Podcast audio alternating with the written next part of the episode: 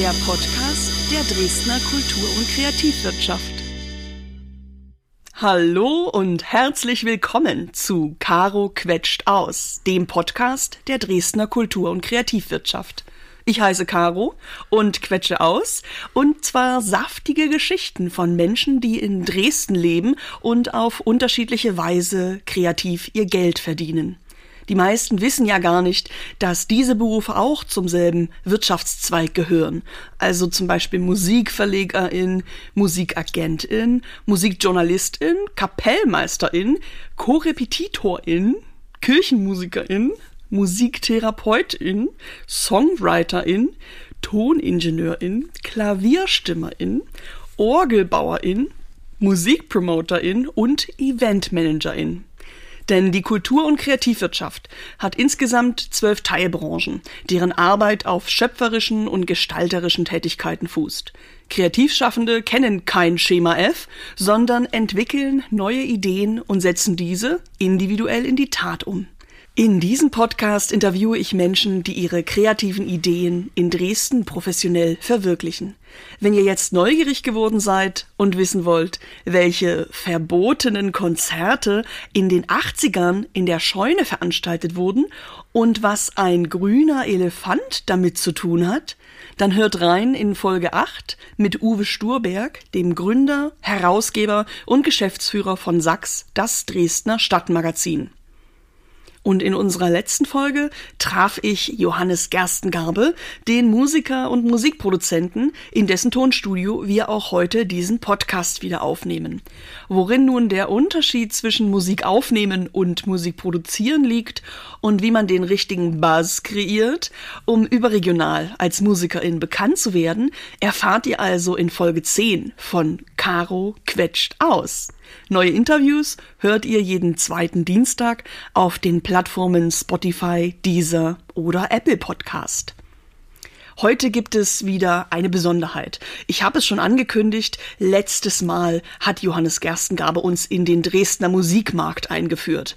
Denn dieser Podcast hier entsteht in Kooperation mit dem Branchenverband der Dresdner Kultur- und Kreativwirtschaft. WGD, Wir gestalten Dresden, wird dieses Jahr nämlich zehn Jahre alt.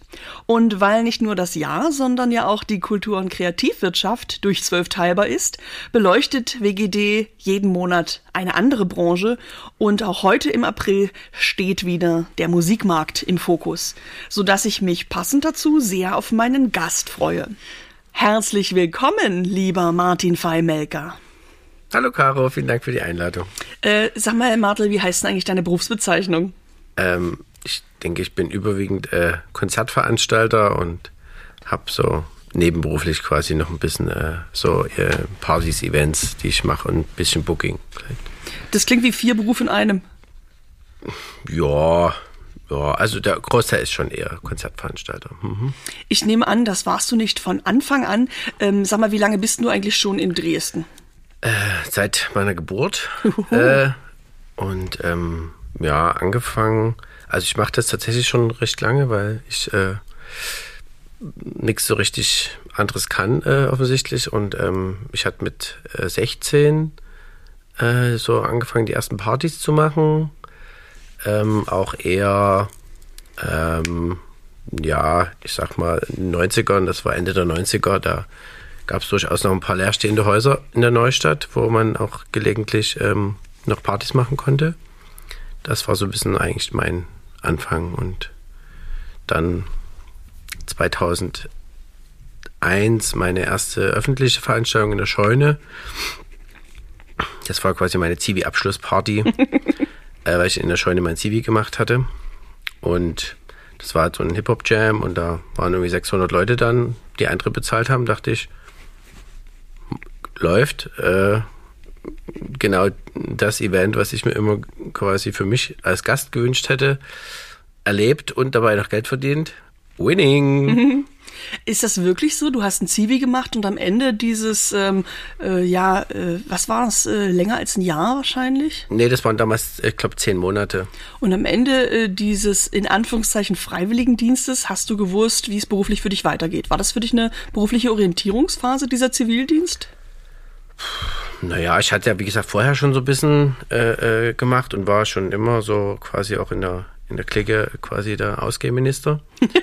und ähm, von daher, äh, ja, war das eher so das Initial zu sehen, okay, das funktioniert eben auch außerhalb ähm, der, sage ich mal, privaten Bubble, so ein ne, erweiterter Freundeskreis. Ich meine, so bei den Partys vorher waren schon auch so 200 Leute mal, aber so 600 die Eintrittszahlen ist halt schon nochmal ein Unterschied und mhm. ähm, ja, das hat dann mir so ein bisschen die gezeigt, dass sich da offensichtlich äh, ja, es da schon eine gewisse Nachfrage gibt nach Sachen, die mich auch interessieren. Ich will natürlich auch wissen, wie es biografisch weiterging mit dem jungen Martel. äh, aber vorher äh, habe ich noch dringend die Frage. Du sagst, in den 90ern hast du angefangen, Konzerte zu veranstalten und dann danach, äh, da war es also erst noch so ein Hobby, äh, danach wurde es langsam zum Beruf und auch etwas professioneller, denn die Scheune als soziokulturelles Zentrum, das natürlich auch viele Konzerte veranstaltet, muss sich natürlich an viele Regeln halten, die ihr als Jugendliche in leerstehenden Häusern äh, nicht beachten musstet. Wie war denn gerade so die Anfangszeit, wo du lernen musstest, oh Gott, wenn man eine öffentliche Veranstaltung auch anmeldet, muss man sich an äh, den Brandschutz äh, halten und äh, da gibt es ja so viele Regelungen, die man äh, mit 16 in den 90ern vielleicht gar nicht bedacht hat. Ja, ne, das Haus war ja, ähm, sag mal, spielbereit, ne? Und das war damals sogar noch in städtischer ähm, Hand sozusagen. Das wurde ja erst später dann an den Verein übergeben. Ähm, nee, das war eigentlich äh, äh, nicht so wild. Ich glaube, der größte Unterschied war dann für mich irgendwann zu sehen, äh, ja, wenn man es so professioneller macht, dass äh, äh, eine Vorsteuerabzugsberechtigung äh, ein relativ elementarer Teil äh, dieses äh, Geschäftsmodells ist, äh, ne, gerade wegen 7% Mehrwertsteuer auf Tickets und 19% auf die Kosten. Äh, deswegen habe ich dann noch irgendwie direkt nach der ersten Veranstaltung eigentlich mein Gewerbe angemeldet, weil ich dann gemerkt habe, okay, das ähm, ähm, macht äh, finanziell schon extrem Sinn, ähm, da das eben äh, quasi nicht so hemdsärmlich anzugehen. Martel, willst du mir gerade sagen, du hast Zivildienst gemacht und sofort ein Be Gewerbe angemeldet, wo andere Leute erstmal denken, ja. oh, jetzt muss meine Ausbildung erstmal anfangen, bevor ich Geld verdienen kann? Ja, ich habe ja äh, dann nach dem Zivi angefangen mit Studieren. Also ich habe ein äh, BWL-Studium an der TU äh, gemacht äh, und das auch abgeschlossen. Bin quasi mhm. Diplomkaufmann. Und äh, ja, habe mit 19 das Gewerbe gemacht, zum parallel zum Studium, ja. Das ist ja cool. Das heißt, du hast äh, eigentlich Berufserfahrung gesammelt, bevor du so richtig wusstest, was die Inhalte deines Studiums sind. Wie witzig. Ja, genau, quasi parallel. Mhm. Ähm, Jetzt verrate ich ja nicht so viel, wenn ich sage, du bist ja heutzutage Konzertveranstalter und hast dein BWL-Studium und auch deine äh, ja, GBR von damals äh, direkt äh, weiter miteinander kombiniert. Du bist also immer aus meiner Sicht in eine richtige Richtung, äh, wo alles darauf hinzugeführt hat, dass du jetzt in ja im ganzen äh, Mittel- und Ostdeutschland, sage ich mal, Konzerte veranstaltest. Ähm, du bist ja überregional unterwegs. War das immer so für dich eine Linie oder sieht das nur für mich im Nachhinein so aus?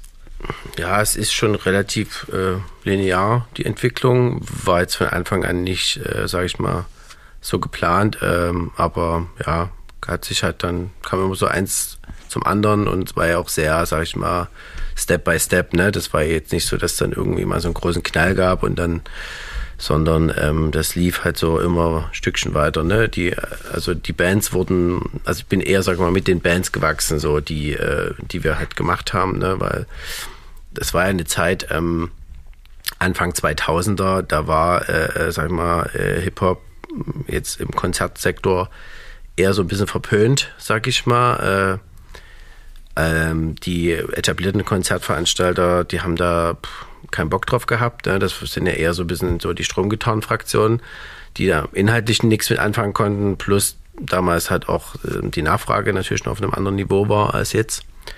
Und dementsprechend konnte ich mich da, sag ich mal, in der Nische ganz gut, ähm, sag ich mal, ausbreiten und irgendwann war die Nische dann Mainstream.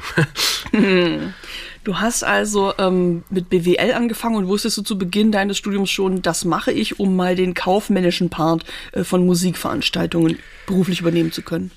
Nee, eigentlich habe ich es nur gemacht, weil ich irgendwas studieren wollte und ähm, ich wollte eigentlich mal Soziologie studieren. Dann habe ich irgendwie festgestellt, dass das irgendwie äh, ja Quatsch ist, äh, dass man da wahrscheinlich nichts Sinnvolles mit anfangen kann, also so äh, arbeitstechnisch. Und dann habe ich das eigentlich nur gemacht, weil ich wusste, dass ich es irgendwie kann, äh, dass ich so, ich hatte Mathe-Leistungskurs und konnte einigermaßen rechnen und ähm, dachte, ja, schaden kann es nicht so äh, und ja, von daher habe ich es dann noch durchgezogen und habe dann auch später Vertiefung so ein bisschen Marketing und BWL junger Unternehmen und so äh, gemacht, was sicherlich ähm, nicht geschadet hat. Waren denn viele aus deinem Jahrgang auch schon so gut drauf wie du und haben während ihres Studiums ihr Praxiswissen direkt ähm, beruflich anwenden können? Also ich bin mit einigen noch äh, befreundet heutzutage und äh, einer meiner Kommilitonen äh, macht jetzt schon seit vielen Jahren das Management für Rammstein beispielsweise und äh, ähm, gibt es auch noch ein paar mehr. Also ja, ich denke, die haben äh, viele das irgendwie sinnvoll einsetzen können, ja. Also ja. Mhm. Du bist also nicht der Einzige aus eurem BWL-Jahrgang, der tatsächlich in die Musikbranche gegangen ist. Äh, nee, ganz, also nicht. Und ich habe ja natürlich in der BWL, in der TU fangen, glaube ich, äh, irgendwie 800 oder 1000 Leute ähm, erstmal an äh, im ersten Semester. Wie viele dann durchkommen, kann ich dir gar nicht sagen, aber ähm, ja, es waren schon ein paar mehr, habe ich nicht mhm. alle im Blick. Und würdest du sagen, ähm, wie hat es eigentlich dein Studium beeinflusst, dass du schon so viel Praxiserfahrung während deiner vielen Semester gesammelt hast, weil du ja wirklich auch äh, schon kaufmännisch gearbeitet hast und organisatorisch mit den Konzerten, bevor du überhaupt den Abschluss hattest? Wie hat es denn dein Studienerlebnis, sage ich mal, äh, beeinflusst, dass du schon voll praktisch ähm, im Beruf standest? Naja, also muss man sagen, also dass ja äh, Konzerte veranstalten jetzt ähm, wirtschaftlich betrachtet äh, wo wirklich keine Raketenwissenschaft ist. Ne? Also die Kalkulationen, die ich äh, vor 20 Jahren benutzt habe, die äh, unterscheiden sich jetzt nicht signifikant von denen, die wir heute äh, haben, äh, weil am Ende ne, ist es einfach äh, Kosten zusammenzählen, Einnahmen und gucken, was übrig bleibt. Also ähm, ja, ich denke, ich habe da vielleicht ein bisschen ja, wissenschaftliches äh, Arbeiten und gewisse ähm, Grundsätze von Konsistenz und so weiter irgendwie mitbekommen, aber ähm, sonst, ja, oder vielleicht im Marketing noch so ein paar Ansätze, aber ähm, ja. Dann verrat mir doch gleich, wenn du sagst, es wäre keine Raketenwissenschaft, welche Posten ähm, kommen denn auf, wenn man ein Konzert oder ein, ähm, machst du auch Festivals eigentlich? Äh, haben wir auch gemacht, ja. Wir, aktuell machen wir Sommer die Campus Party zum Beispiel an der TU. Ähm, die machen wir, wenn man das so als Tagesfestival quasi bezeichnen möchte. Ja. Welche Posten äh, muss man denn beachten? Und gibt es nicht vielleicht doch ein, zwei Posten, die du äh, vor zehn Jahren noch nicht kalkuliert hast, aber die jetzt ähm, anfallen? Ich verrate mal kurz, was Annika Jankowski in Folge 5 verraten hat. Als Musikmanagerin äh, veranstaltet sie zum Beispiel Deine Freunde und da sagte sie, muss sie sich jetzt damit auseinandersetzen, wie viel es kostet und wer das übernehmen kann, wenn man die Konfettikanonen Kanonen im, in der Jungen Garde, die ja auch Teil eines Landschaftsschutzgebietes ist. Ähm, also wie man da den Inhalt ganz schnell wieder aufsammeln kann, bevor er sich im ganzen Wald verteilt und die untere ähm, Naturschutzbehörde äh, mit dem Finger zeigt. Ja, das, darüber hat man sich, glaube ich, früher weniger Gedanken gemacht. ja, ich glaube, so grundsätzlich, klar, man hat halt irgendwie äh, so die, die größeren Kostengruppen, also Werbung, äh, Produktion, ähm, und äh, klar, Band mit Nebenkosten und ähm, so, sag ich mal, administrative Sachen, Versicherung. Äh, und klar, über Ausfallversicherung hat man sich jetzt früher vielleicht keine Gedanken gemacht. Ähm, oder KSK war sicherlich auch äh, viele Jahre lang ähm, eher so ein Posten, der von vielen eher so ein bisschen fakultativ äh, betrachtet wurde. Aber ähm, ja, das wird, läuft natürlich dann so, so ein bisschen äh, anders und GEMA wurde ja auch dann irgendwann reformiert, sozusagen, das umsatzbasiert ist etc. Also ja, aber so sonst. Hm, also ich könnte jetzt tiefer eingehen, wenn du willst. Auf ja, ich möchte so ein paar Anekdoten hören, weil du sagst gerade Bands und Nebenkosten. Ich wette, da gibt's auch so richtige Skandelchen, wie viel Sekt und Selters wer bestellt hat oder ähm, ob dann, äh, ob es ein Hotel-Upgrade gab. Oder kannst du vielleicht so ein paar Beispiele nennen, wo man denkt, meine Güte, daran muss ich jetzt also auch noch denken.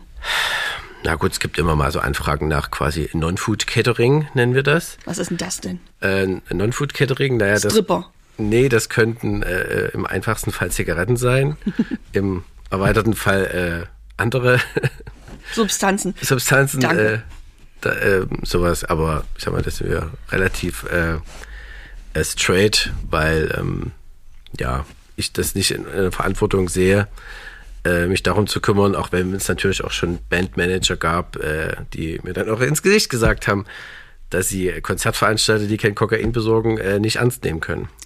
Wow, okay, gut. Ja. Aber ja, damit muss man dann umgehen. ja. Äh, hast du vielleicht noch äh, ein Pendant zur Konfettikanone? Also äh, womit müsst ihr euch ähm, auch noch äh, befassen oder was müsst ihr mit einrechnen, wo ihr denkt, was ist das denn für ein seltsamer Posten? Ja, tatsächlich äh, ist es Konfetti äh, und, und so Streamer ist so ein relativ äh, gutes Thema, weil das äh, sehr gern unterschätzt wird, was, mhm. äh, was, was so ein Ding halt irgendwie anrichten kann, also sowohl ja. Outdoor als auch Indoor, äh, weil ähm, ja, wenn das halt im, dann im Dach äh, alle Lampen sozusagen über der Bühne ähm, kontaminiert und da äh, Menschen dann sozusagen äh, mehrere Tage verbringen, um das dann wieder sauber machen zu müssen. Was man öfter mal hat, sind auch so nicht genehmigte Drohnenflüge. Uh.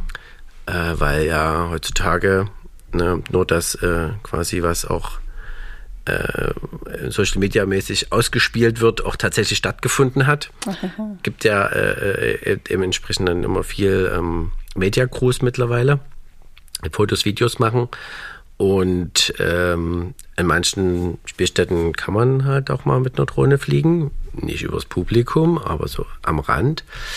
Äh, und an manchen halt nicht. Und ähm, das fällt dann manchen tatsächlich schwer, mit einem Nein zu leben äh, beispielsweise im Landschaftsschutzgebiet Elbauen äh, zwischen Augustusbrücke und Karolabrücke ohne Nähe. Ne?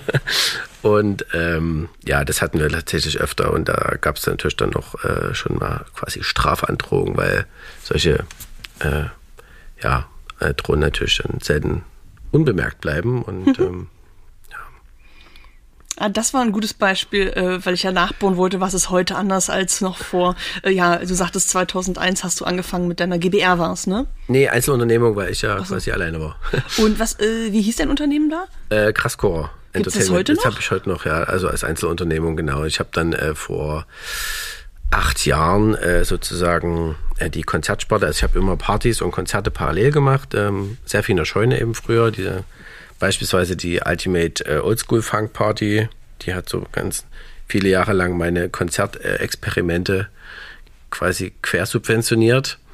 Äh, und dann habe ich die äh, Konzert, den Konzertteil ähm, in äh, eine neue GmbH äh, ausgegliedert und die dann mit äh, Partnern aus Berlin äh, gegründet zusammen. Das äh, spielt jetzt wahrscheinlich auf die Landstreicher an. Erzähl mal, wann habt ihr euch denn ähm, gegründet und äh, was, ähm, also wie viele Jahre gibt's euch schon und wie habt, ihr euch entwickelt? Ihr habt ja, ich weiß, dass ihr jetzt im ganzen äh, Osten sehr präsent seid. Ähm, wie kamt ihr äh, direkt in die Fläche oder habt ihr äh, über die Jahre euch äh, was aufbauen müssen? Also ich hatte äh, mit quasi meinem Einzelunternehmen, mit Kraskor, vorher auch schon äh, in, in, Leipzig und, und, Chemnitz und Erfurt äh, veranstaltet. Das kam einfach sozusagen, dass Booker mich dann gefragt haben, naja, du machst ja hier Kapelle XY, ich glaube Materia war der ersten damals und ein Blumentopf. Ich sagte, dann kannst du nicht vielleicht auch noch die Stadt und die Stadt mitmachen. Und dann habe ich gesagt, gut, alles klar, geht los. Und dann haben wir es gemacht. Und äh, ja, mit Landstreicher kam das so, dass die Booking-Agentur gibt es ja seit boah, ich glaube, ein bisschen was über zehn Jahren jetzt, zwölf Jahre, sowas. Und ähm, mit denen habe ich sehr eng gearbeitet, so als örtlicher. Und die haben dann irgendwann in Berlin einen örtlichen gegründet und äh, hatten den Gedanken, dass im Osten noch Platz äh, wäre für einen örtlichen, der ähm, ja vielleicht so ein bisschen äh, inhaltlich sich ein bisschen anders äh, fokussiert sozusagen als die ähm, da, damals tätigen ähm, Marktteilnehmer. Ach, das heißt, Landstreicher ist ursprünglich eine Booking-Agentur mit Sitz in Berlin. Genau. Die gibt es auch immer noch. Genau. Äh, ist auch immer noch äh, ganz äh, erfolgreich. Und dann haben wir äh, uns dazu entschieden, das irgendwie zusammen zu machen. Hat mich gefragt, ob ich da Bock drauf habe. Und da habe ich gesagt, gut, alles klar, geht los.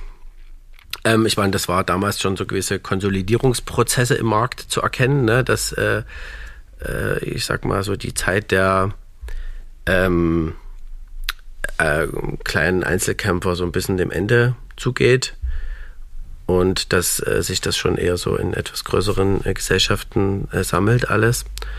Und äh, genau, das war dann der Anstoß. da haben wir das zusammen gegründet und dann hat sich natürlich schon relativ schnell die, die Anzahl der äh, Mitarbeitenden bei mir, als auch die Anzahl der Shows äh, und die inhaltliche Ausrichtung verbreitert. Also ich hatte ja damals äh, hauptsächlich äh, Hip-Hop äh, und, und elektronische Sachen und so ein bisschen Singer-Songwriter-Kram gemacht.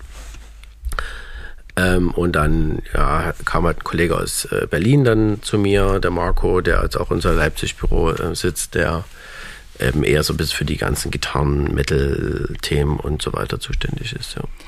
Ihr habt also 2014 die Landstreicher Kulturproduktion GmbH gegründet. Ganz genau. Und ähm, ich bin noch mal daran interessiert, was passiert, wenn du als einzelner Profi, der gut unterwegs ist, plötzlich das Angebot bekommst, ähm, willst du auch auf unsere Karteikarten äh, voller Kontakte zugreifen? Wir spielen dir da was zu. Du müsstest dich aber in ganzen Osten verbreitern und statt drei Städte jetzt, äh, wie viel sind es? Äh, ja, 20? Also acht, neun. Acht, ja, also wir, wir konzentrieren uns schon auf die größeren Städte, weil wir wir kriegen auch immer sehr viele Anfragen aus, sagen wir, der Provinz. So, ähm, ne, man kommt immer nach Rudolstadt oder hier äh, in Hoyerswerda ist auch ein Marktplatz oder Spremberg, was auch immer. Ich habe gesehen, letztes Jahr war Meute in Dresden sofort ausverkauft und in Magdeburg hat es sich lange gezogen.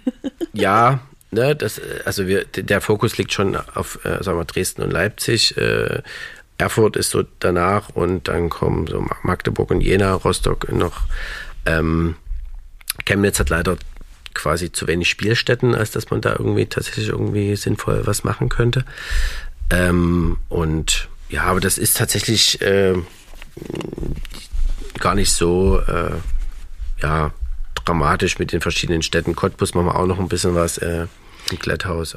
Und äh, wie hat denn deine Arbeit sich verändert, dadurch, dass du plötzlich mit ähm, mehreren zusammen ähm, die Landsträucher Kulturproduktion äh, gemacht hast? Ähm, kamen jetzt plötzlich viele Anfragen äh, von dieser Booking-Agentur, gesagt haben, äh, wir haben hier Leute, die veranstalten wir zum Beispiel in Berlin und wir möchten dir die jetzt weiterreichen, damit die eben auch noch im Osten äh, drei Städte abklappern können. Ist das so gelaufen in etwa, wie ich es mir vorstelle?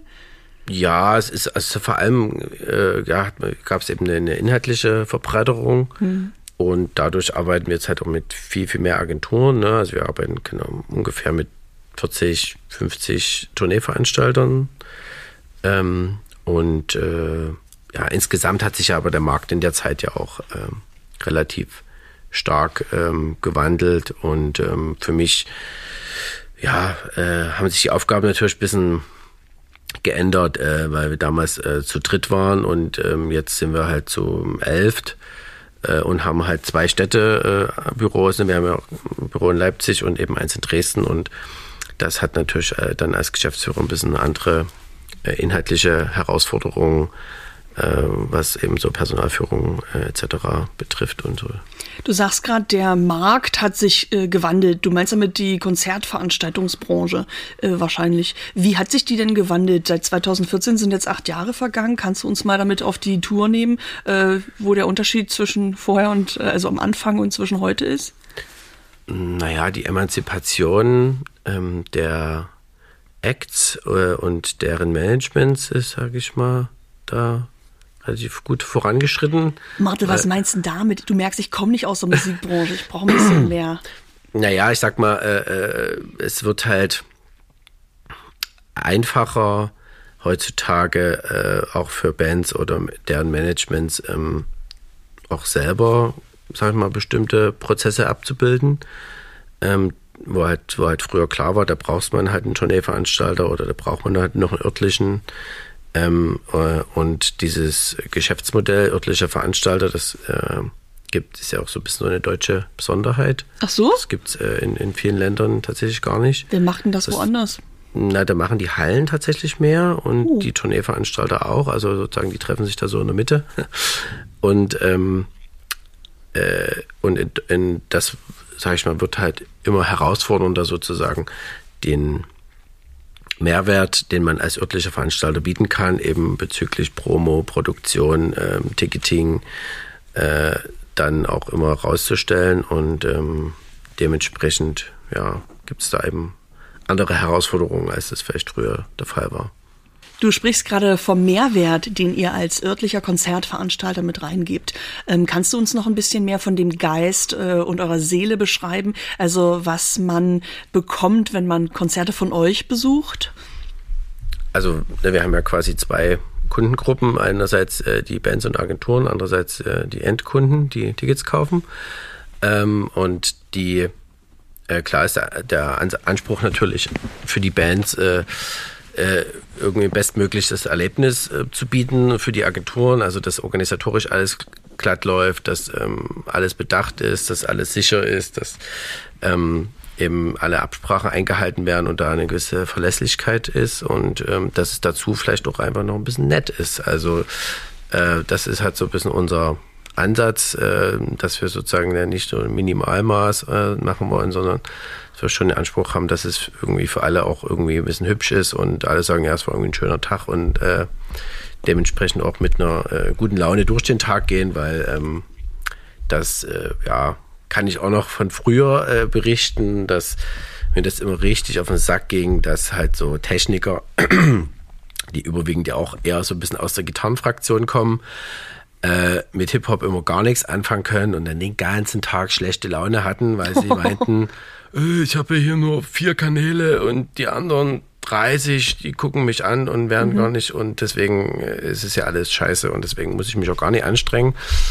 Und deswegen äh, klangen trotzdem oft die Shows nicht so geil, weil äh, ja, der ein oder andere Techniker halt meinte, wenn er jetzt keine Gitarre auf der Bühne steht, dann ist es keine Musik. Und hm.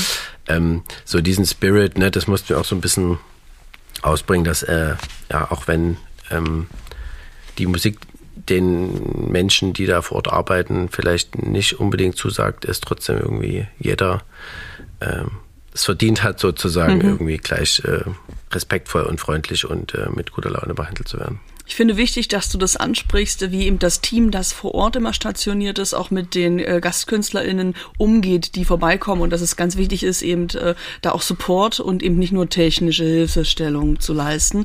Ich bin nämlich großer Fan von ja der Band Blond und auch ihrem Podcast, ähm, da muss man dabei gewesen sein. Und die haben schon öfters beschrieben, wie es sich anfühlt, als Band an einen Ort zu kommen, richtig Bock zu haben, heute hier zu performen, das Publikum begeistern zu wollen. Und dann hat man eben äh, mitunter ein Technikteam, das einem sehr sexy sexistisch äh, entgegenkommt und äh, gerade in dem Fall äh, einer Frau am Schlagzeug quasi eigentlich zeigen will, was man davon hält, nämlich wenig, weil man in der Musikbranche, ähm, ja zumindest in der Profibranche mit Frauen am Schlagzeug noch nicht so viel Umgang hatte. Und äh, das ähm, ist ganz wichtig, dass man hier ja offener wird und dass es eben nicht nur darum geht, ob das Technikteam Lust aufs Konzert hat, sondern ob es äh, ihnen, ähm, äh, dass sie Hilfestellung leisten, damit sie am Ende des Konzertes sagen, geil, es war eine schöne Show, die mit viel Energie ähm, ins Publikum äh, zielen konnte, ja. Ja, genau, das ist der, der Ansatz, ne? weil wenn alle irgendwie happy sind, dann ist das Endergebnis halt auch äh, entsprechend gut und am Ende müssen die Gäste ja auch irgendwie glücklich nach Hause gehen und im Idealfall dann äh, auch fürs nächste Mal wieder Tickets kaufen und ja, das spielt irgendwie alles zusammen. Weißt du, ich glaube dir, was du sagst. Du sagst, es ist dir wichtig, nicht nur einen guten technischen Support zu setzen, sondern auch das Ganze ein bisschen nett zu machen. Und ich möchte hier nochmal nachhaken, was du mit nett machen meinst, denn ich habe äh, auf Landstreicherkonzerten das selbst im Publikum erlebt, äh, wie gut es sich anfühlt, da zu sein und eben nicht nur hier zu sein, um Musik zu hören, sondern äh, Bands zu erleben, die sich selber äh, gut aufgenommen fühlen. Also ich ähm, war tatsächlich letztes Jahr bei euren Picknick-Konzerten ähm, und äh, da hat die Band Blond vorher aus dem Backstage auch ähm, eben so Insta-Stories äh, gesendet und äh, gezeigt, dass ihr einen Pool aufgebaut hattet, weil es weit über 30 Grad waren und es ist äh, unfassbar heiß war. Outdoor hat man ja keine Klimaanlage, ist klar. Aber ihr habt eben auf diese Weise äh, für kalte Füße gesorgt. Ähm, und im Publikum äh, habe ich mich später einfach sehr gut gefühlt, weil ich gemerkt habe, wie die Band äh, sich wohlgefühlt hat, die Stunden, die sie vorher bei euch im Backstage verbracht haben. Und gleichzeitig äh, war es nur eben ein Konzertabend mit mehreren Bands, mit drei in dem Fall. Und es gab also auch Pausen zwischendurch. Und ihr hattet halt halt nicht nur ähm, den üblichen äh, Pommes-Currywurst-Stand, sondern das war ziemlich cool, was ihr fürs Publikum für die Pausen aufbereitet hattet. Also äh, ich habe vorher noch nie so diese äh, spanische Gebäck, dass man immer diese Schokolade tunkt. Churros. Habe ich vorher noch nie auf irgendeinem Festival ja. oder so gesehen. Und äh, da gab es, glaube ich, auch so ganz krasses Softeis und auf jeden Fall waren da mehrere Stände und äh, ich war begeistert und ich, ich glaube, ich wäre da auch einfach so wie ein bisschen Food Market-mäßig hingegangen, wenn es keine Musik gegeben hätte. also da habe ich jetzt, das war jetzt mein persönliches Beispiel, um zu beschreiben, was du meinst mit, wir machen es auch ein bisschen nett. Ja, also das ist äh, oft jetzt ne, auch nichts mega Verrücktes. Das klingt, wenn man es anderen Leuten äh, erzählt, oft sehr profan. aber es ist halt eher die, auch da die Konsistenz, das halt durchzuziehen. Ne? Also jeder Band irgendwie vielleicht einen kleinen Blumenstrauß auf den Tisch zu stellen oder eine, eine handgeschriebene Grußkarte und äh, wir haben äh, auch mal so Bandbier eingeführt, dass wir äh, quasi jede Band äh, so eine Kasten Bier äh, kriegt, wo auf dem Etikett sozusagen das Tourlayout drauf ist. So. What? Nice. Äh, so als kleines Andenken. Das äh, ist äh, sehr beliebt, sag ich mal. Ähm, Aus welcher Brauerei kommt das dann? Äh, aus Bayern. Okay. ähm, und äh, ja, oder einfach vielleicht auch manchmal den Blick zu haben, äh, ob ein Backstage, äh, sag ich mal, ob man da gerne selber auch hingehen würde. Also ist der sauber, ist der irgendwie aufgeräumt, wurde da vielleicht mal gelüftet, ist die Heizung vielleicht auch vorher mal angeschmissen? Und also so das, ne, es gibt ja da sehr eine große Bandbreite an, an Spielstätten, ähm, die wir bedienen. Und dementsprechend äh, groß ist auch die Bandbreite, ähm, wie die äh, Backstage oder die Läden aussehen, wenn wir reinkommen. und da ist bei manchen eben ein bisschen mehr Bedarf, äh, da äh, vorher noch ähm, zu putzen, zu heizen, aufzuräumen. Und in manchen halt äh, ist es ein bisschen besser. Du hast gerade beschrieben, wie es ist, an verschiedene Veranstaltungsorte zu kommen und die aber alle so auszuschmücken und zu gestalten, dass es nach einer typischen, äh, nach einem typischen Landstreicher Backstage aussieht. Gibt es eigentlich ähm, noch neue Locations für euch oder veranstaltet ihr äh, an den Orten, an denen ihr auch zuletzt äh, schon wart? Klar, wenn es neue Läden gibt, äh, dann sind wir immer aufgeschlossen für alles. Ähm, also gibt immer mal noch einen Laden, wo man nie war, aus welchen Gründen auch immer, aber mittlerweile fallen mir jetzt nicht mehr so viele ein, wo wir noch nicht waren, aber ist auch gerade für so größere Shows, ne, so in so Stadthallen, Multifunktionshallen, äh, da sind die, die Backstage-Räume natürlich auch oft sehr nüchtern. Da hat man tatsächlich dann auch öfter mal ein bisschen zu tun, äh, das ein bisschen hübsch zu machen, ja, da vielleicht mal ein paar Pflanzen reinzustellen und wir haben so ein bisschen Entertainment-Programm, Fernseher, Spielekonsolen äh, etc. Ähm, ja. Alles, was man für eine heutige Fußballmannschaft braucht. ja, du wirst lachen, aber auch viele, äh, viele MusikerInnen freuen sich über Videospiele. Ja. Wie lange sind die denn vor der Veranstaltung da, dass sie bei euch noch so einen ganzen Highlight-Tag verbringen, bevor sie auf die Bühne gehen? Naja, gerade bei Nightliner-Tourneen ist hm. es halt so, dass sie natürlich äh, quasi sehr zeitig, also kommt immer sehr unterschiedlich, aber im Normalfall äh, kommen spätestens um 10 dann alle aus dem Bus geflogen wegen Big Business, ne, erledigen. Und äh, ja, wenn sie da immer alle gekackt haben, dann kann der Tag starten. Videospiel. Und dann, klar, ist halt äh, bis abends irgendwie dann meistens in der Halle abhängen. Oder Sport machen, was auch immer. Hm. Aber fürs Sport machen stellt ihr jetzt nicht noch ähm, Trampoline bereit, oder? Nee, wir hatten manchmal aber auch schon so nach, nach Personal Trainern und so, die dann mit denen irgendwie Sachen machen oder ein bisschen ähm, äh, osteopathische Behandlungen etc. Gibt es schon, äh, ja. Was wird denn bei euch noch so am, äh, non, an Non-Food-Business äh, angefragt, was ihr vor Ort besorgen sollt äh, an äh, ja, Dienstleistungen, ob nur medizinischer oder kreativer Art? Hm, ja, HNO-Ärzte sind auch relativ hoch im hm. Kurs. Habt ihr da einen auf der Speed-Dial-Taste? nee, äh, äh, noch nicht, aber das gibt's immer mal, ne, die äh, oder ja, schon viel so, ähm, ja, auch so ähm, Chiropraktiker oder so Osteopathen. Ähm, da haben wir so ein paar, äh, jemand des Vertrauens, der sich da ein toller Rundum-Service, sehe ich gerade. ähm, du, ich habe noch so zwei Basic-Fragen, die ich eigentlich am Anfang dieses äh, Gesprächs hätte stellen müssen, weil du hast die Worte schon oft gesagt und ich ähm, kann es noch nicht auseinanderhalten. Ähm, ich würde, ich, ich stelle dir erstmal die eine, mal gucken, was du sagst, und dann kommt die andere. Wirklich mhm. jetzt so das Basic-Model. Äh, wo ist denn eigentlich der Unterschied? Also, was macht eigentlich eine Booking-Agentur? Und äh, warum gibt es einen Tourneeveranstalter? Das sind ja, wie du vorhin gesagt hast, zwei verschiedene Berufe. Nee, also ein Tourneeveranstalter und eine Booking-Agentur sind äh, eigentlich das Gleiche. Ähm, es gibt, äh, sag ich mal, jetzt auch im DJ-Bereich äh, eine Booking-Agenturen, da touren die DJs quasi das ganze Jahr über, ne? Und im Bandbereich ist es ja oft so, dass sie dann eher so Blöcke touren. Aber Booking-Agentur und Tourneeveranstalter ist äh, prinzipiell analog äh, zu verwenden. Und äh, ein örtlicher Veranstalter ist eben jemand, der örtlich in einem bestimmten Bereich veranstaltet. Also ähm, jetzt im Osten, das ist vielleicht auch so ein bisschen historisch äh, gewachsen, dass äh, für viele Agenturen, die ja in Hamburg oder Berlin oder in, vielleicht noch in Köln sitzen, Stimmt. ist natürlich Osten so ein bisschen eins. Ne? Und dass es jetzt von Dresden nach Rostock äh, vier Stunden mit dem Auto sind, äh, haben die vielleicht schon irgendwie, können sich grob vorstellen, aber es ist trotzdem jetzt was anderes. Also, würde man jetzt in Stuttgart nicht unbedingt den örtlichen fragen, ob mhm. er irgendwie in Köln veranstalten will, wobei das wahrscheinlich ein bisschen näher sogar noch ist. Aber das ist so ein bisschen gewachsen, ne? Das, ja. äh, weil die Märkte natürlich im gesamtdeutschen Betrachtung natürlich auch, äh, sagen wir so ein bisschen C-Märkte sind jetzt auch Dresden und Leipzig mal rausgenommen, aber ähm, alles andere ist ja so. Wenn gleich, sag mal, lüge ich eigentlich, wenn ich sage, die meisten Festivals sind, also im Osten sind ganz viele Festivals, weil hier noch so viele Flächen sind und die Leute ja so gerne zum äh, ja, äh, ähm, äh, Erkunden herkommen und man hier noch so viel Brache nutzen kann? Ja, hat sich so entwickelt. Ich glaube, ähm, dass es auch ein bisschen äh, aus der Historie heraus ist, dass die halt äh, zu Zeiten entstanden sind, wo ja, die, der gemeine Bürger noch ein bisschen offener war, was ähm, Lärmbelästigung betrifft, mhm. beziehungsweise sich seine Rechte noch nicht vollumfänglich bewusst war. Und ähm, die, ja, vielleicht auch die Gemeinden da ein bisschen offener sind, weil die vielleicht auch die Einnahmen mehr brauchen als die ein oder andere Westgemeinde, wo es vielleicht auch irgendeinen Acker gäbe, wo man was machen könnte. Aber ja, das, äh, das ist schon auffällig, ja, die, die Festivaldichte im, im Osten, ja.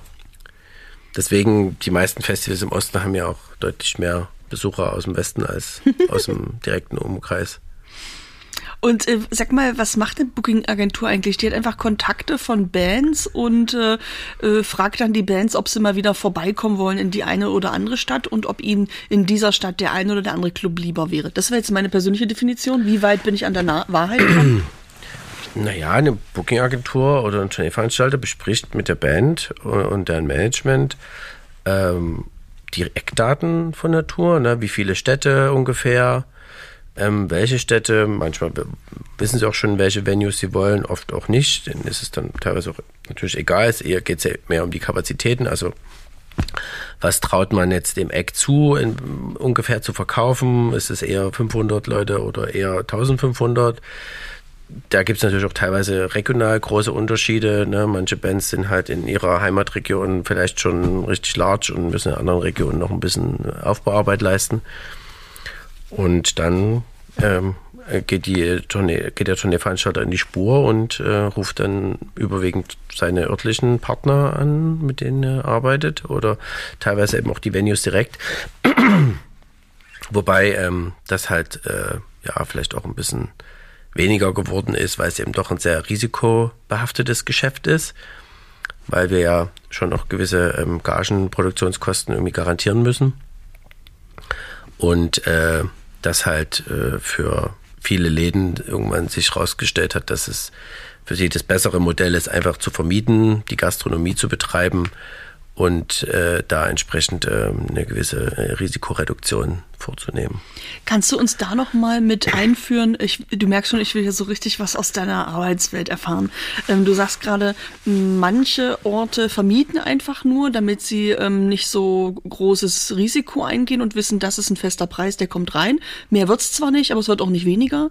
Ähm, und dann gibt's noch das Modell, ähm, ein Ort ähm, äh, bucht eine Show und guckt, ähm, ob er genug Tickets verkauft und lässt sich am Ende des Tages überraschen, ob er das Geld, was er einnehmen wollte, auch eingenommen hat.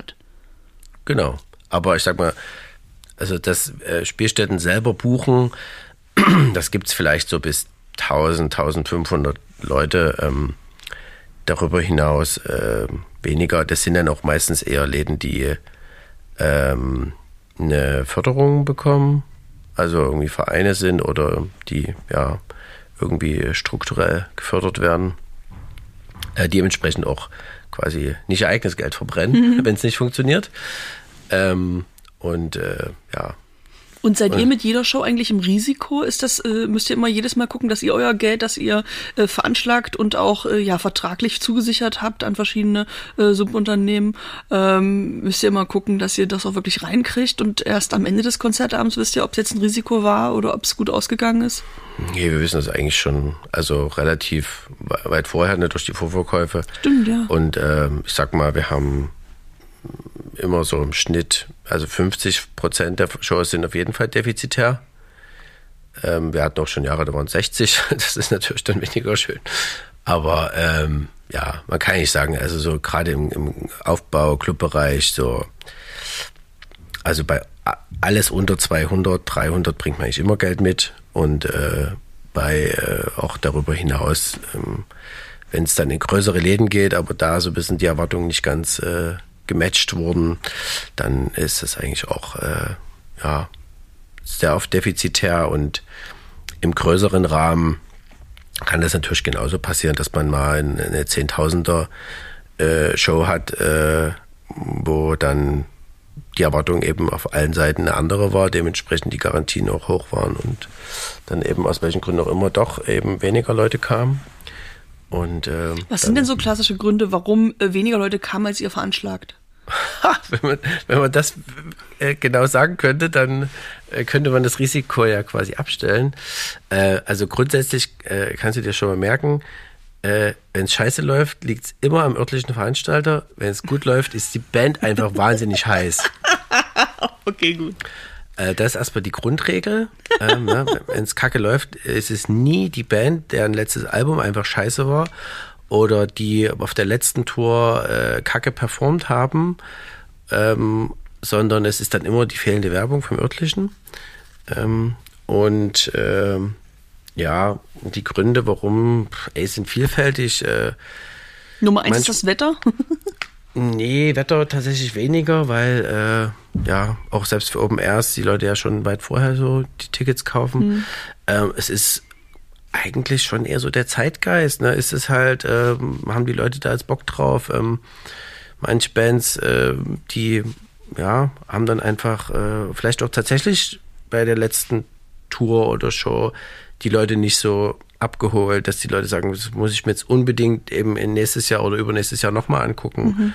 Oder die Zielgruppe der Band hat ähm, mittlerweile einen anderen Musikgeschmack oder es gibt andere Bands in dem Sektor, die irgendwie die Leute mittlerweile mehr begeistern. Also ich meine, es kommen immer wieder neue Bands und die Leute können ja nicht auf unendlich viele also äh, Shows gehen. Also es ist ja quasi ein ganz natürlicher Prozess, äh, dass es halt äh, für Bands quasi mal die Treppe hoch und dann aber auch wieder die Treppe runter geht. Mhm. Äh, also kann ja nicht für alle immer mhm. nur bergauf gehen. Ne? Ist ja quasi eine Natur der Sache und Du sagst jetzt gerade, manche Jahre sind es 50, wenn ihr Pech habt, 60 Prozent der Shows, in denen ihr auf Null oder mit einem bisschen Minus ähm, am Ende rausgeht.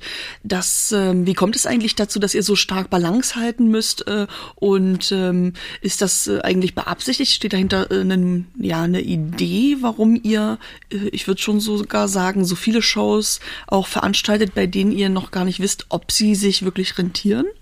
Ja, es liegt ja so ein bisschen in der Natur des Geschäftsmodells. Also äh, wenn man das jetzt äh, positiv formulieren mag, äh, es gibt quasi so ein gewisses Solidarprinzip in der, in der Branche, äh, dass man eben von den Agenturen, mit denen man festarbeitet äh, und von denen man vielleicht auch Bands bekommt, die eben ein paar mehr Tickets verkaufen, wo dann am Ende auch mal irgendwie was übrig bleibt, ähm, dass man von denen auch die Acts abnimmt, die eben noch sogenannte Aufbauthemen sind. Cool, Newcomer. Äh, genau, ne? und das ist so ein bisschen das äh, Prinzip. Ähm, und äh, das kann man dann eben in einem bestimmten Rahmen auch äh, machen, ähm, aber funktioniert natürlich auch nur so lange, solange eben dann oben äh, rum auch ein bisschen was stehen bleibt, ne? wenn dann natürlich dann die Bands, die sehr erfolgreich sind, ähm, dann irgendwann so, sag ich mal, straffe Deals fordern,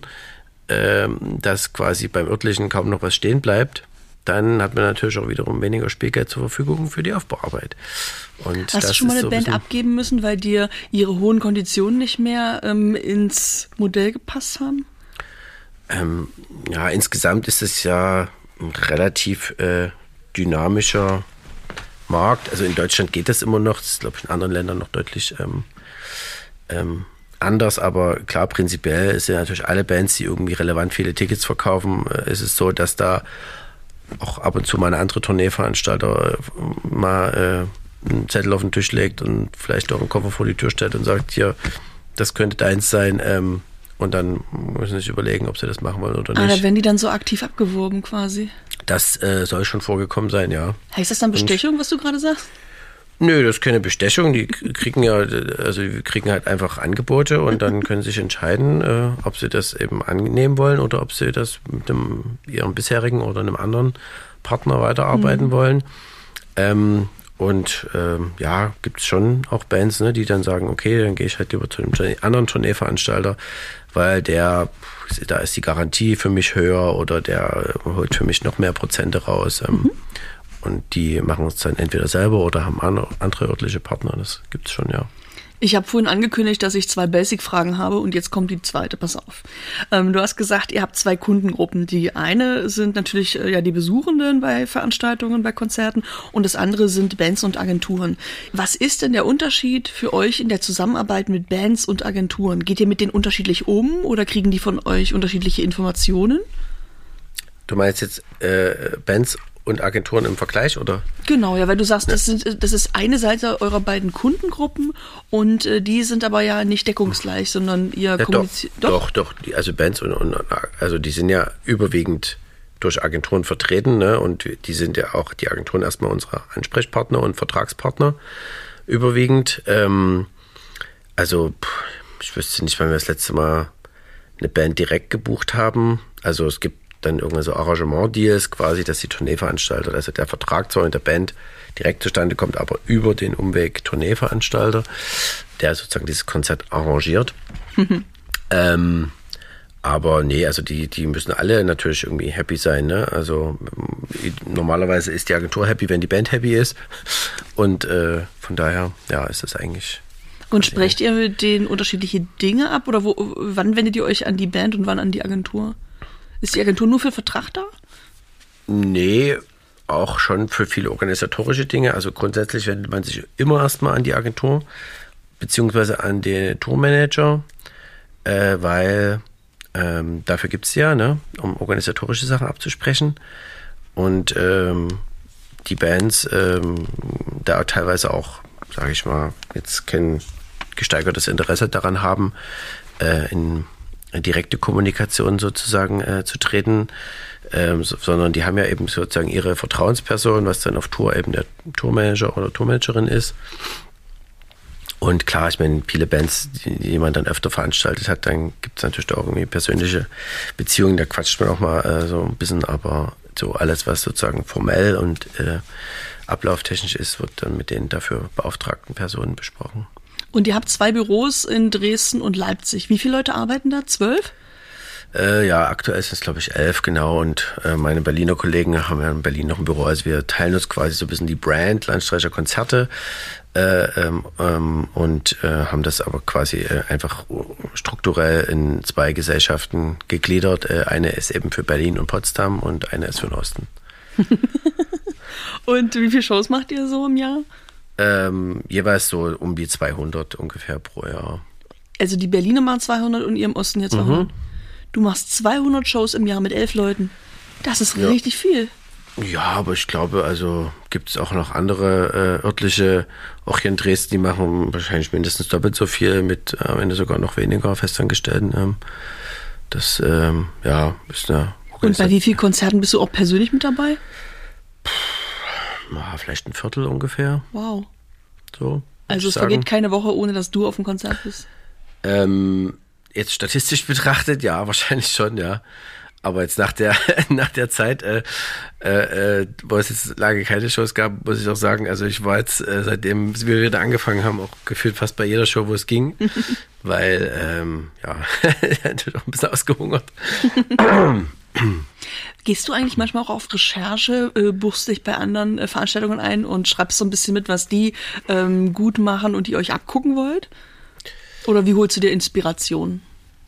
Mm, oh, eher so im, im, Austausch, auch so mit dem Team und äh, gar nicht unbedingt. Also ich bin ja nicht im Backstage bei anderen örtlichen Seiten oder höchstens mal bei einem Festival oder sowas. Also klar, ich bin schon öfter auch dann mal auf Festivals unterwegs äh, und da auch meistens irgendwie Backstage, aber sonst äh, glaube ich eher so Inspiration mal, wenn man mal irgendwo in einem coolen Hotel ist oder sowas oder in einem Restaurant, wo irgendwas toll ist oder so eher auf der äh, Ebene, glaube ich. Martel, du hast vorhin gesagt, du bist in Dresden geboren, dann hast du hier deinen Zivildienst gemacht und auch noch studiert. Ähm, wann hast du eigentlich die Entscheidung getroffen, du möchtest deinen Beruf und dein Leben hier in Dresden aufbauen? naja, es hat sich halt so ergeben, ne? Äh, also so ein bisschen und äh, die Frage kam tatsächlich äh, äh mal auf, ob das jetzt sozusagen so sein muss, äh, weil meine Frau ähm, in Berlin äh, ihren, ihren Master, nee, den Master hat es in Dresden gemacht, aber hat danach in Berlin Referendariat gemacht. also sie ist Juristin und äh, da auch gearbeitet ein paar Jahre lang und hatte auch äh, die Möglichkeit, sag ich mal, international ähm, in anderen Städten so zu arbeiten. Und die, ähm, ja, dann haben wir uns aber irgendwann quasi dazu entschieden, dass ich halt äh, doch äh, hier vor Ort sozusagen meine ähm, dein Imperium aufbaust. Stärken äh, vielleicht am besten ähm, okay. ausspielen kann und äh, deswegen ist es dann bei Dresden geblieben. Und ähm, ich nehme an, das klingt jetzt so, als wärst du auch in Zukunft noch hier. Ähm, kannst du beschreiben, was es an dieser Stadt oder du bist ja regional unterwegs, ähm, ja hier in, in Sachsen oder wenn man will auch im Osten, ähm, was dich hier hält? Gibt es so ein Magnet, wo du sagst, ähm, ähm, das lohnt sich hier zu sein und das finde ich in anderen Landstrichen eher weniger? Ähm, natürlich, also einerseits bin ich natürlich familiär hier ähm, verwurzelt ne, äh, und äh, weiß auch um die Vorteile von äh, quasi äh, den Großeltern äh, vor Ort, wenn man Kinder hat. Äh, darüber hinaus, ja, finde ich die Lebensqualität in Dresden einfach toll. Woran machst du ähm, es fest? Es gibt zu viele Programmkinos auf engem Raum. Das ist doch schon mal ein guter Punkt für mich. Ja, genau. Also ich wohne ja quasi in der Neustadt und bin total happy, äh, in wenigen Minuten in der Heide zu sein, äh, in wenigen Minuten am Elbufer zu sein äh, und ähm, ja, auch, äh, sag mal, gastronomisch äh, irgendwie so Sachen zu finden, mit denen ich irgendwie, für die ich mich begeistern kann. Und äh, architektonisch auch äh, ja, in einem Umfeld zu leben, äh, was ich irgendwie äh, ansprechend finde. Und ja, also auch so ein bisschen die kurzen Wege, ne? Klar, Altstadt ist irgendwie auch hübsch, äh, wenn man mal auch wenn man Gäste hat. Und dass man auch mit dem Fahrrad halt, äh, sag mal, viel ähm, direkt erreichen kann. Und von daher, ähm, da ich ja noch äh, viel früher, insbesondere in Berlin war, ähm, wusste ich halt auch schon relativ schnell, dass mich da das jetzt nicht unbedingt zum Leben äh, erst recht mit Kindern ähm, so äh, anzieht und ja, hab, gab bisher keine richtige Notwendigkeit, äh, woanders hinzugehen. Das klingt so, als wäre auch deine Zukunft hier in Dresden verortet wüsste jetzt gerade nicht, äh, warum das nicht so sein sollte, ja. Das ist ein schönes Kompliment. ja. ähm, wir haben uns heute schon ähm, ausführlich über die Musikbranche unterhalten. Ähm, ich weiß, dass es natürlich Berufe gibt, an die wir immer alle gleich denken, wenn wir denken, wer arbeitet denn äh, in der Musik? Wir haben jetzt von Bands gesprochen und Menschen, die auf der Bühne stehen ähm, und die, die ihr Gesicht hinhalten, wenn es um Musik geht. Kannst du mir noch so ein paar Berufsgruppen äh, nennen, die oft vergessen werden, aber eben auch noch äh, zur Musikbranche gehören?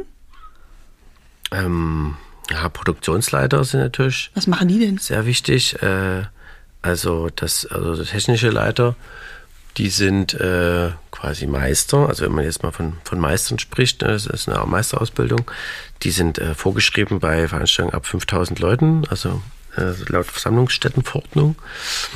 Und ähm, die sind quasi die, die ähm, diesen ganzen technischen Teil äh, bei Veranstaltungen koordinieren, also die dann gucken, wie das Setup der Band in die Bühne passt, wo da die Hängepunkte sind, wie viel Strom man da irgendwie braucht, wo der herkommt, wie er verteilt wird, ähm, Rettungswege beachten. Also die Saalpläne quasi zeichnen, ähm, wo welche Gitter hinkommen. Und wer ähm, bringt die mit? Bringt die Band die mit, äh, die, der Veranstaltungsort, oder habt ihr welche per Hand, die ihr einfach wie, äh, ich sag mal, äh, TontechnikerInnen mit auf Tour nehmt, weil ihr denen gut vertraut? Ja, die sind eigentlich überwiegend selbstständig und äh, die kauft man dann ein, wenn man sie braucht. Und ähm, die machen dann und äh, die kennen dann die Veranstaltungsorte schon oder reisen da früher hin als die Band, um äh, sich jede Ecke anzugucken und den Plan auswendig zu lernen? Genau, überwiegend kennen die die, die Spielstätten schon. Ähm, bei Open Airs kann es natürlich auch immer sein, dass sie quasi auf einem Acker irgendwie bei Null anfangen müssen und dann sich dann überlegen, okay, wie kriegt man jetzt da ähm, die Wege befestigt, den, das Wasser hingelegt, den Strom hingelegt, den wir brauchen. Ähm, wo packt man einen Parkplatz hin, wie kommen die Gäste von A nach B, wie viele Toiletten brauchen wir, etc. Also, also das macht eine technische Produktionsleitung. Mhm. Äh, Gibt es davon Menschen, die in Sachsen wohnen und diesem Beruf nachgehen oder kauft ihr die immer aus Großstädten ein? Nee, nee, nee. Äh, Chemnitz ist ja quasi die Hochburg äh, der Veranstaltungsdienstleister.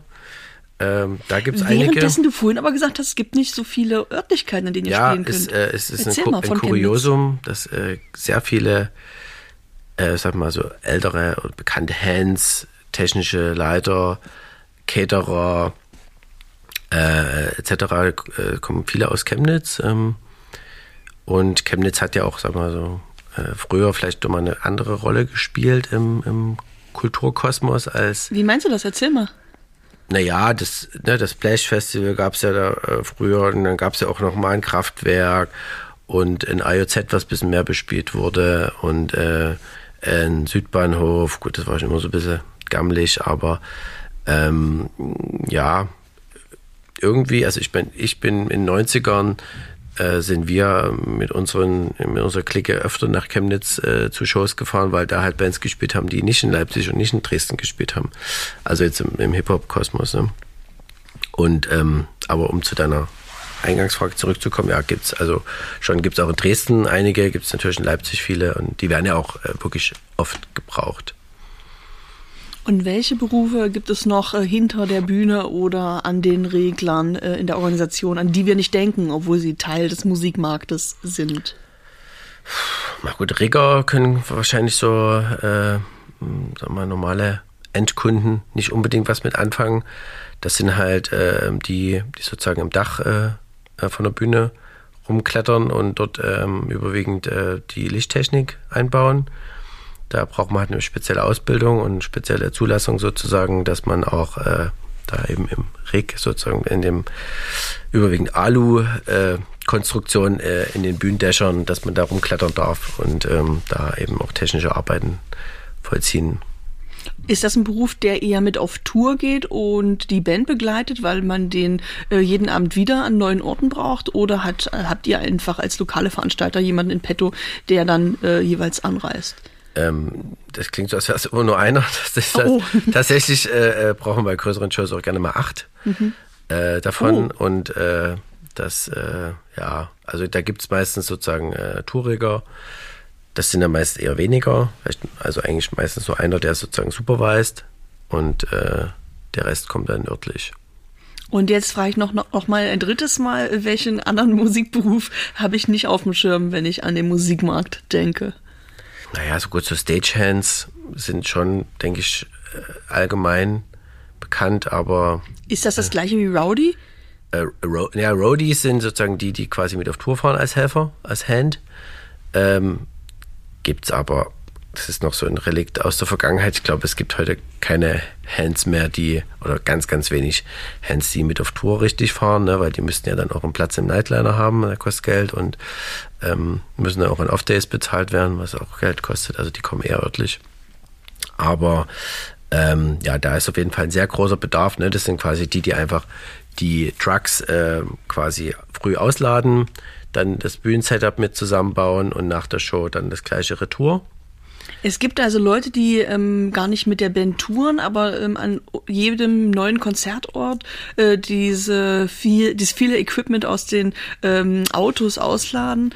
Ähm, und wie werden die angewiesen? Also wenn äh, ich stelle mir vor, dass die ja gar nicht genau wissen, was man tun muss, oder ist jeder Aufbau jedes Konzertes irgendwie total gleich? Nee, ist nicht gleich, aber klar, das liegt dann halt an der Tourproduktion, dann entsprechend die äh, Leute zu haben, die, die dann auch anweisen und sagen, okay, das muss dahin, das muss dahin. Also da haben dann die einzelnen Gewerke, also Ton, Licht, Video, ähm, die haben dann jemanden, der dann die, sich die schnappt und sagt, so, mach mal bitte hier, mach mal da. Also eine technische Leitungsperson reicht nicht für ein Konzert. Nee, nee, also gerade bei größeren ist es dann zu viel und ähm, ist auf jeden Fall ein sehr großer Bedarf. Also alle Menschen, die das hören jetzt äh, und die sich äh, ein gutes Geld dazu verdienen wollen bei Konzerten, sind gern dazu aufgerufen, äh, sich als äh, Stagehand zu verdingen, weil äh, da sind die Preise mittlerweile wirklich exorbitant gestiegen ähm, und der Bedarf ist riesig. Du, ich wollte dich auch gerade fragen, gut, dass du aufs liebe Geld zu sprechen kommst. Ähm, wer wird denn am besten bezahlt in der Branche und wie hat sich ja die Preisgestaltung durch die Pandemie verändert? Ähm, ich hatte es ja schon im Vorgespräch gerade schon gesagt, dass es äh, gerade im Clubbereich mittlerweile genügend Bands gibt, die, äh, äh die es nicht schaffen, äh, mehr zu verdienen als ihre Tontechniker, die sie mit auf Tour haben. Äh, gerade wenn jetzt eine Band aus mehr als zwei Personen besteht. ähm, also die, die Techniker, ähm, die haben, sag mal, sie sitzen gerade so ein bisschen äh, am längeren in, Hebel. Ja, äh, ne, wie kommt die, das? Naja, die braucht's halt, ne, zwingend ähm, für Shows und äh, die Pandemie hat halt äh, viele sozusagen aus der Branche äh, gezwungenermaßen vertrieben und mit äh, einem fundierten technischen Know-how findet man natürlich auch in Deutschland äh, Jobs äh, außerhalb ähm, der Konzertbranche. Und wenn man dann einmal festgestellt hat, dass man mm, das gleiche Geld oder vielleicht sogar mehr kriegt und dann jeden Freitag äh, Nachmittag zu Hause eincheckt und dann erst Montag früh wieder los muss und jeden Abend zu Hause war, dann gibt es den einen oder anderen, der sagt, hm, könnte ich so öfter haben. Und da wird es sicherlich jetzt eine ganze Zeit brauchen, bis da vielleicht auch wieder eine neue Generation an, an TechnikerInnen äh, nachgewachsen ist. Oder äh, manche festgestellt haben, boah, es war irgendwie okay, äh, das Geld so zu verdienen und entspanntere, vermeintlich familienverträglichere Arbeitszeiten zu haben. Aber äh, die Branche ist ja doch eher eine Branche der UberzeugungstäterInnen. Und äh, mhm. der eine oder andere wird es vielleicht dann doch irgendwann noch brauchen äh, und äh, merken, dass, äh, dass es eben nicht nur ein Job ist, sondern auch ein bisschen Passion. Ähm, ist nur im Bereich der äh, Musiktechnik die Preisgestaltung äh, sich verändert aufgrund der Pandemie oder wo siehst du das auch noch, dass angezogen wurde? Alles, also alles, was mit Menschen zu tun hat. Also Helfer, Hands, ne, ist äh, exorbitant teuer geworden. Ähm, Security, äh, also, weil, also so klingt es so ein bisschen blöd, aber offensichtlich hat es ja niemand mehr nötig, äh, sich die Hände schmutzig zu machen oder eben zu Zeiten zu arbeiten, wo ähm, andere zu Hause sind oder die Freunde irgendwie weggehen. Ähm, und äh, das ist schon ja ein Riesenproblem. Ich frage mich halt immer noch, was äh, normale, also was Studenten heutzutage so arbeiten, ob die alle für Amazon Pakete ausfahren oder DHL oder im Rewe Regale einräumen oder auch gar nicht mehr arbeiten, weil die Eltern so viel Geld irgendwie reinpumpen. Weil eigentlich hättet ihr Platz für äh, ein paar Mitarbeitende. Äh, also ja, also auch Wonach die, sucht die ihr denn am dringendsten? Hm, naja, also Hands äh, tatsächlich und, und Securities, ja. Also wir haben ja, ja Dienstleistungspartner, ne, von, mit denen wir zusammenarbeiten, die äh, suchen die halt. Also wir stellen jetzt ja keine ähm, Securities selber an. Helfer wird man sogar mittlerweile machen.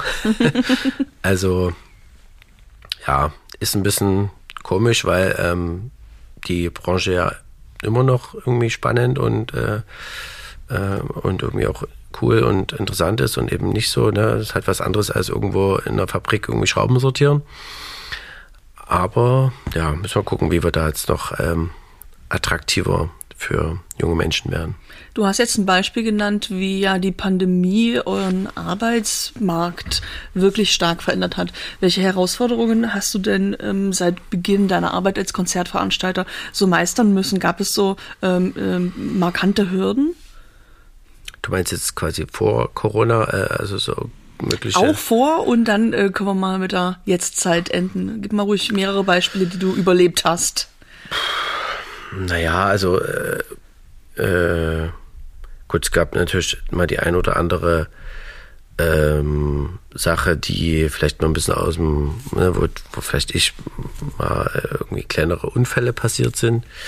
Ähm, das ist natürlich immer äh, blöd äh, oder wo sich halt Gäste oder Bands irgendwie äh, ja, extrem schlecht verhalten haben. Ähm, da gab es immer mal so kleinere äh, Geschichten, aber das weiß nicht, ähm, so, sag mal, dass es existenzgefährdend wäre. Und das ist ja auch nur ähm, vereinzelt, das zieht sich ja dann nicht durch, oder? Nee, nee, nee. Oder tust du dann äh, 20 Konzerte mit einer Band, die schon an Tag 1 sich voll daneben genommen hat und du musst das durchziehen?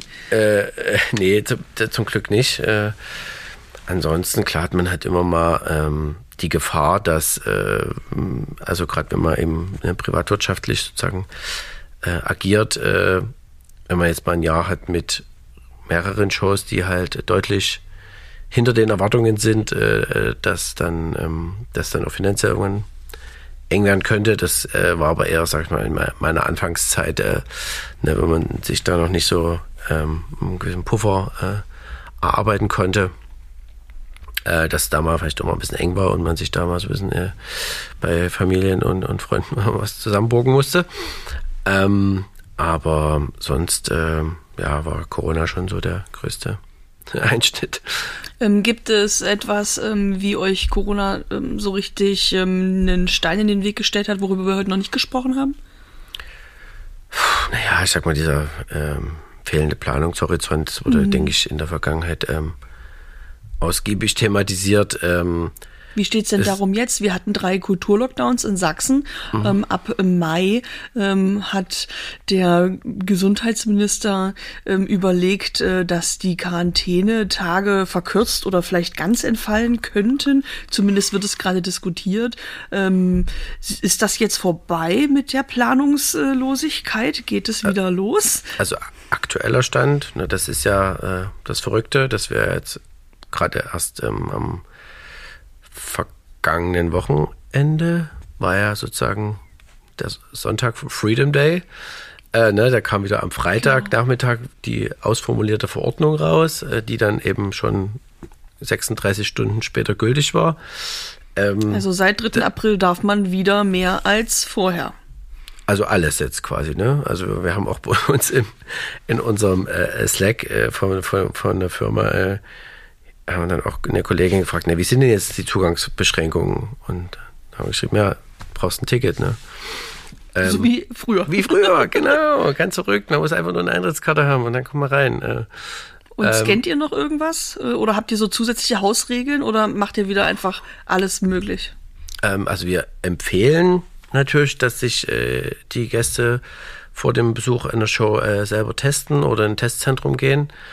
Und äh, wir empfehlen auch eine Maske zu tragen, aber ähm, wir wollen uns da auch nicht über die äh, gesetzlichen Regelungen, sage ich mal, äh, ähm, drüber stellen und dann jetzt äh, irgendwelche äh, Vorschriften machen. Ähm, ich denke, das äh, ja, ist jetzt halt, wie es ist und es ist ja auch gut so und wir sind auch sehr froh drüber, dass wir da jetzt ähm, ja, endlich wieder so agieren können.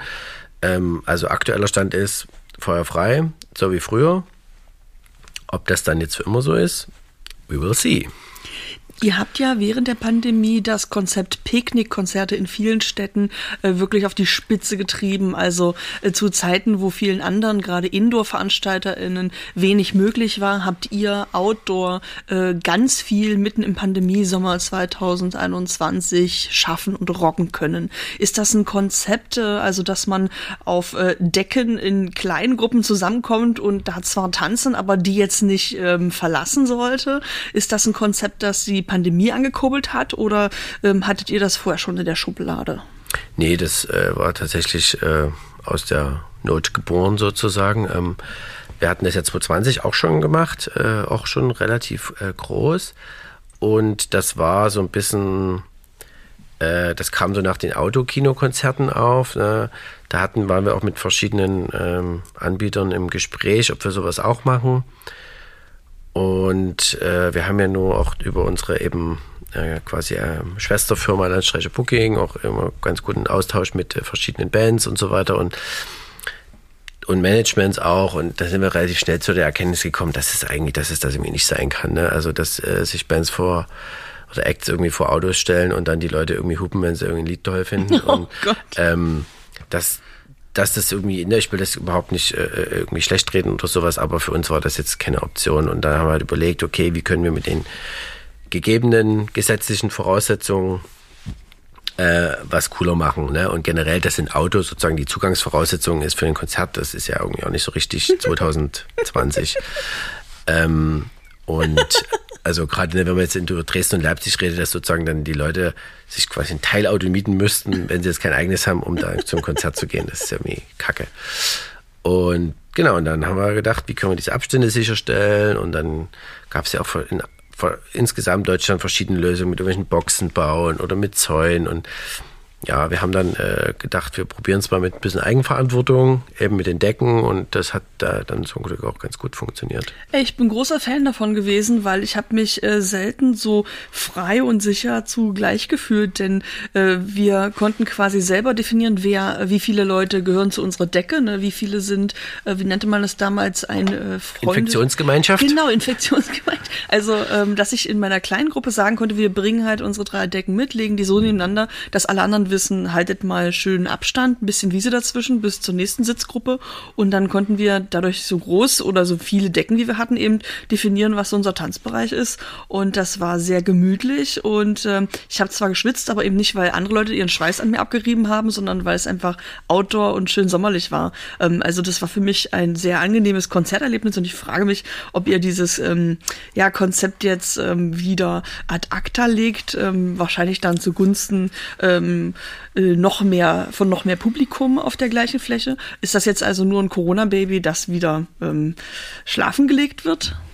Ähm, ja, das äh, ist eine gute Frage. Äh, uns ist die nochmal das Brand und äh, das Konzept natürlich auch sehr ans Herz gewachsen, ne, weil es uns äh, wirklich äh, äh, sag mal, finanziell natürlich äh, gut über die Zeit gebracht hat äh, und darüber hinaus vor allem aber auch äh, inhaltlich und mental irgendwie sehr geholfen hat, dass, äh, ähm, dass wir eben nicht äh, nur abgesagt und nur verschoben haben, so äh, wie wir es äh, sowieso schon viel gemacht haben, sondern dass wir auch irgendwas hatten, was quasi stattgefunden hat und wo wir eben auch wieder diese Interaktion, ne, weswegen man es ja irgendwie auch macht, äh, dass man sieht, okay, äh, Acts äh, haben Spaß auf der Bühne, kommen glücklich runter, die äh, Gäste gehen irgendwie glücklich nach Hause und wir haben alle irgendwie eine gute Zeit zusammen das hat uns wirklich schon wahnsinnig viel äh, gebracht.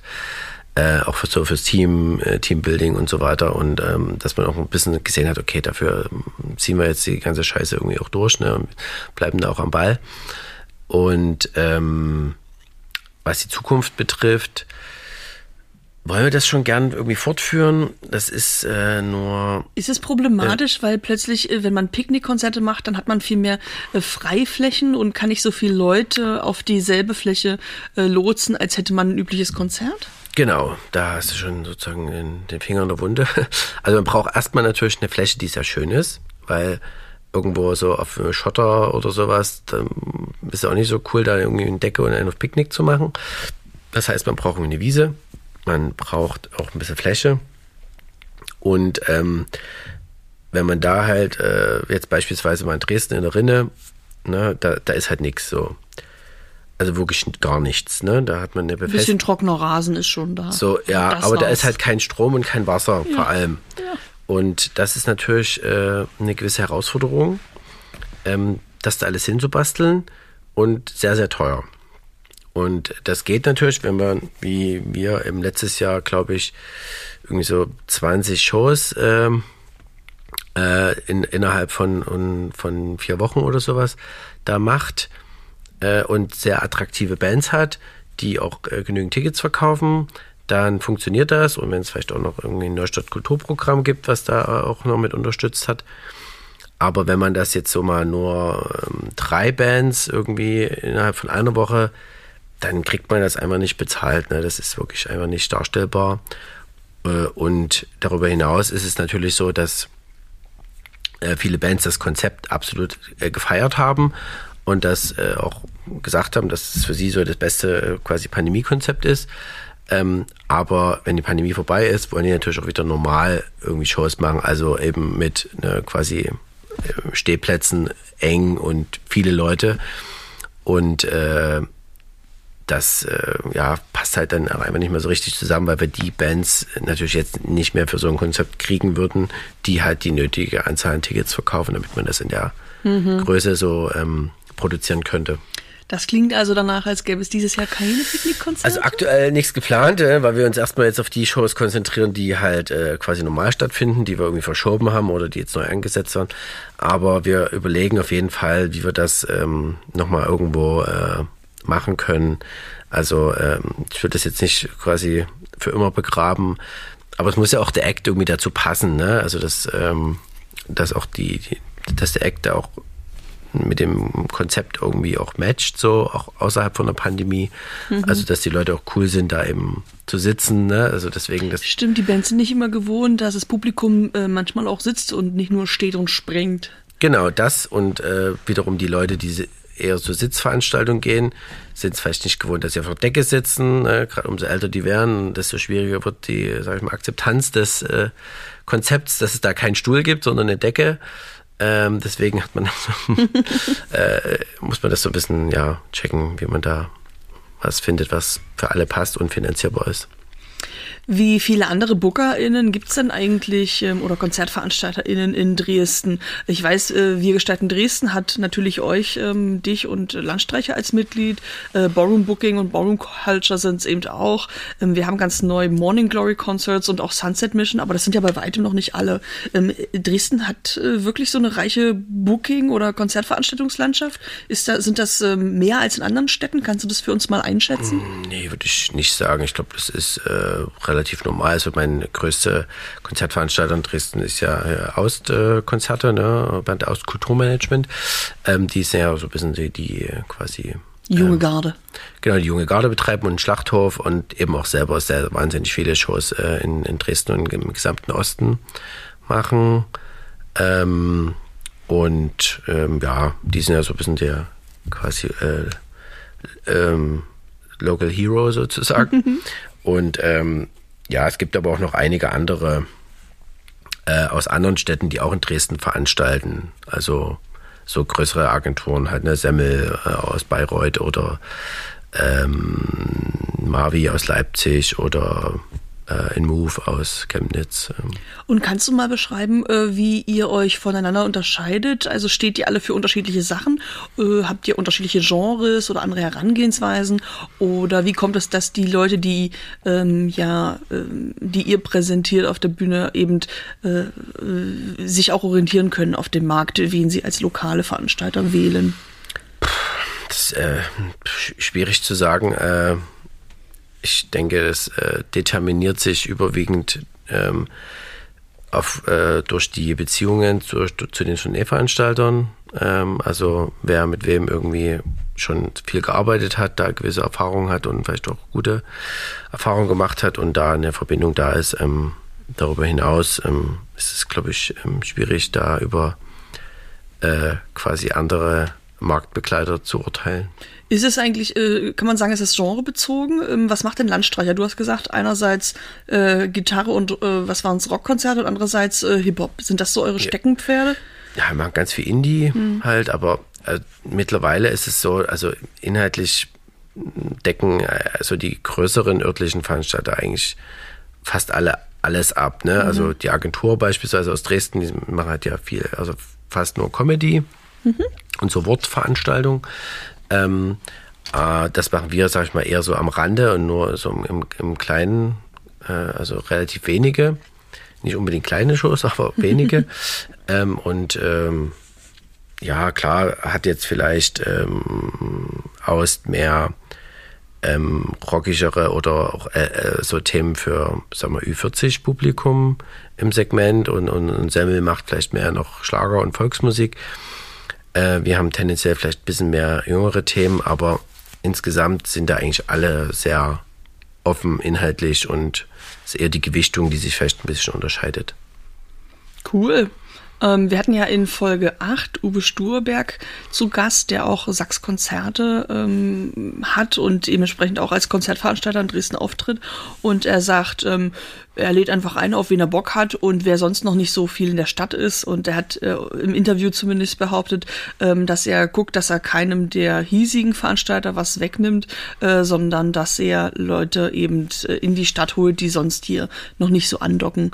Und ähm, das finde ich auch eine interessante äh, Beschreibung, weil er sich dann gar nicht so sehr am Genre festmacht, sondern eher an dem, was er, worauf er so Lust hat, weil er ja als ähm, ja Sachs, das Dresdner Stadtmagazin, ähm, ich denke total up to date ist, äh, was es so an Veranstaltungen und Genres gibt ähm, und was es in Dresden, was wir hier schon haben und was noch an Input fehlt, sag ich mal.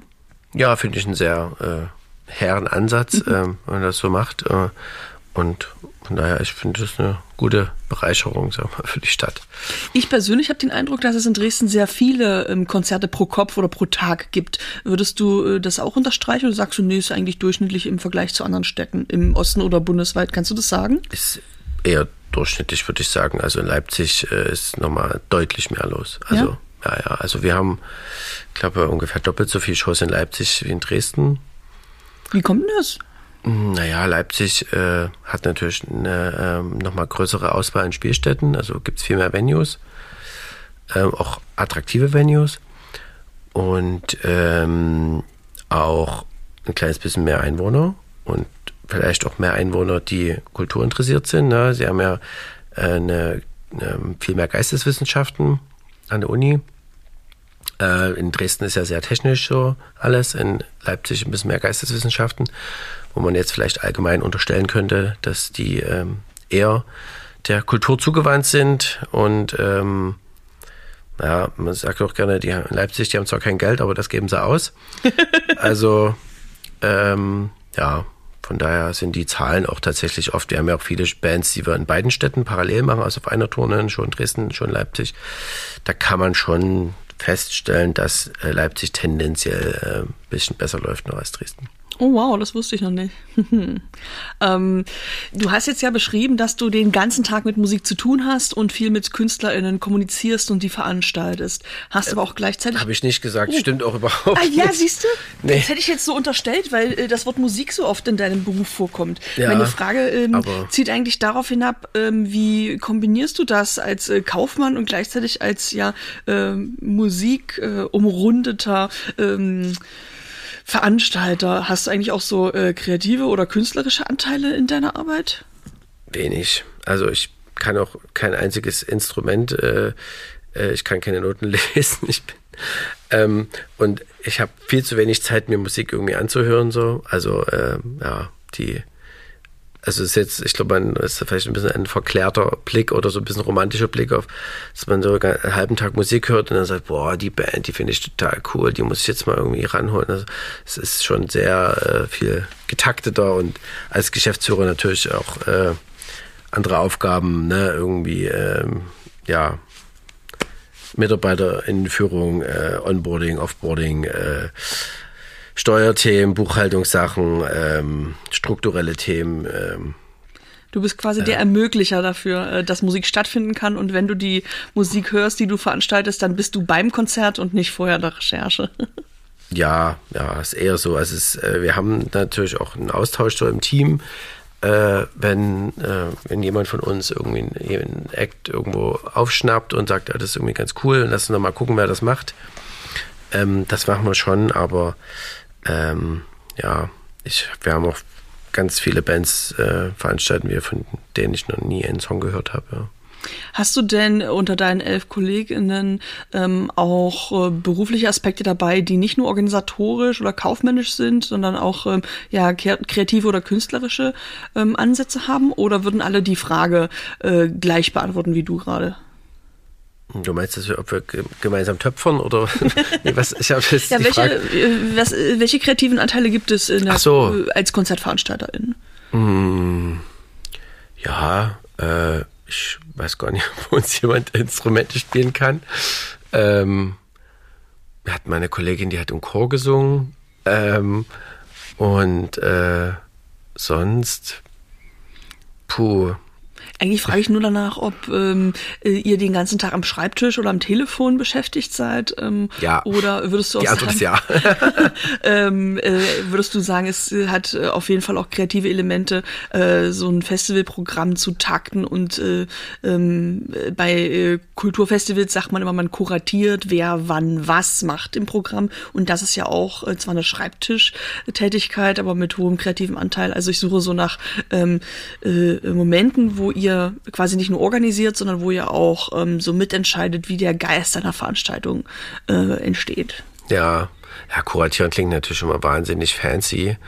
Ähm, und äh, ja, wenn du es wenn so ausdrücken möchtest, dann kuratieren wir das Programm der Campus Party äh, und haben das äh, ähm, jetzt letzte Woche quasi abgeschlossen. Ähm, und äh, genau, das läuft aber bei uns eher so, ja, äh, Leute, ne, wir haben vier Slots, wenn wir da hinstellen, machen wir irgendwie eine Hip-Hop-Band, ein DJ, eine Indie-Band und ein Opening, schickt man ein paar Vorschläge, zack, zack, und dann so. Ähm, dann würfeln wir aus, wer zuerst und wer zuletzt kommt. Und dann überlegt man, dann fragt man die an und dann war's das. Also ist vielleicht weniger ähm, prätentiös oder äh, als vielleicht bei anderen. Ansonsten, klar, haben wir ab und zu mal Vorschläge für einen Support. Ähm, oder bei den Picknickkonzerten waren wir natürlich da, kann man von mir aus auch sagen, dass wir das Programm kuratiert haben, ähm, weil wir da ja auch äh, viel selber angefragt haben. Ne? Äh, wobei es dann letztes Jahr auch sehr, sehr viele andersrum, sehr viele Anfragen uns, äh, an uns herangetragen wurden. Ihr habt euch wohl einen guten Ruf erarbeitet. Ja, oder es gab wenig Alternativen. Ja. Äh, ähm, und sonst, pff, ja, geht es vielleicht auch eher um äh, Kreativität in der Promo. Also da äh, zu überlegen, wie man mit wenig Mitteln möglichst viel Zielgruppe erreicht. So, das ist ja, ähm, wenn man es jetzt mal so als äh, Geschäftsmodell runterbricht, äh, eine unserer Kerntätigkeiten, ähm, die Shows eben alle äh, Mhm. anständig und möglichst äh, zielgruppengerecht zu bewerben.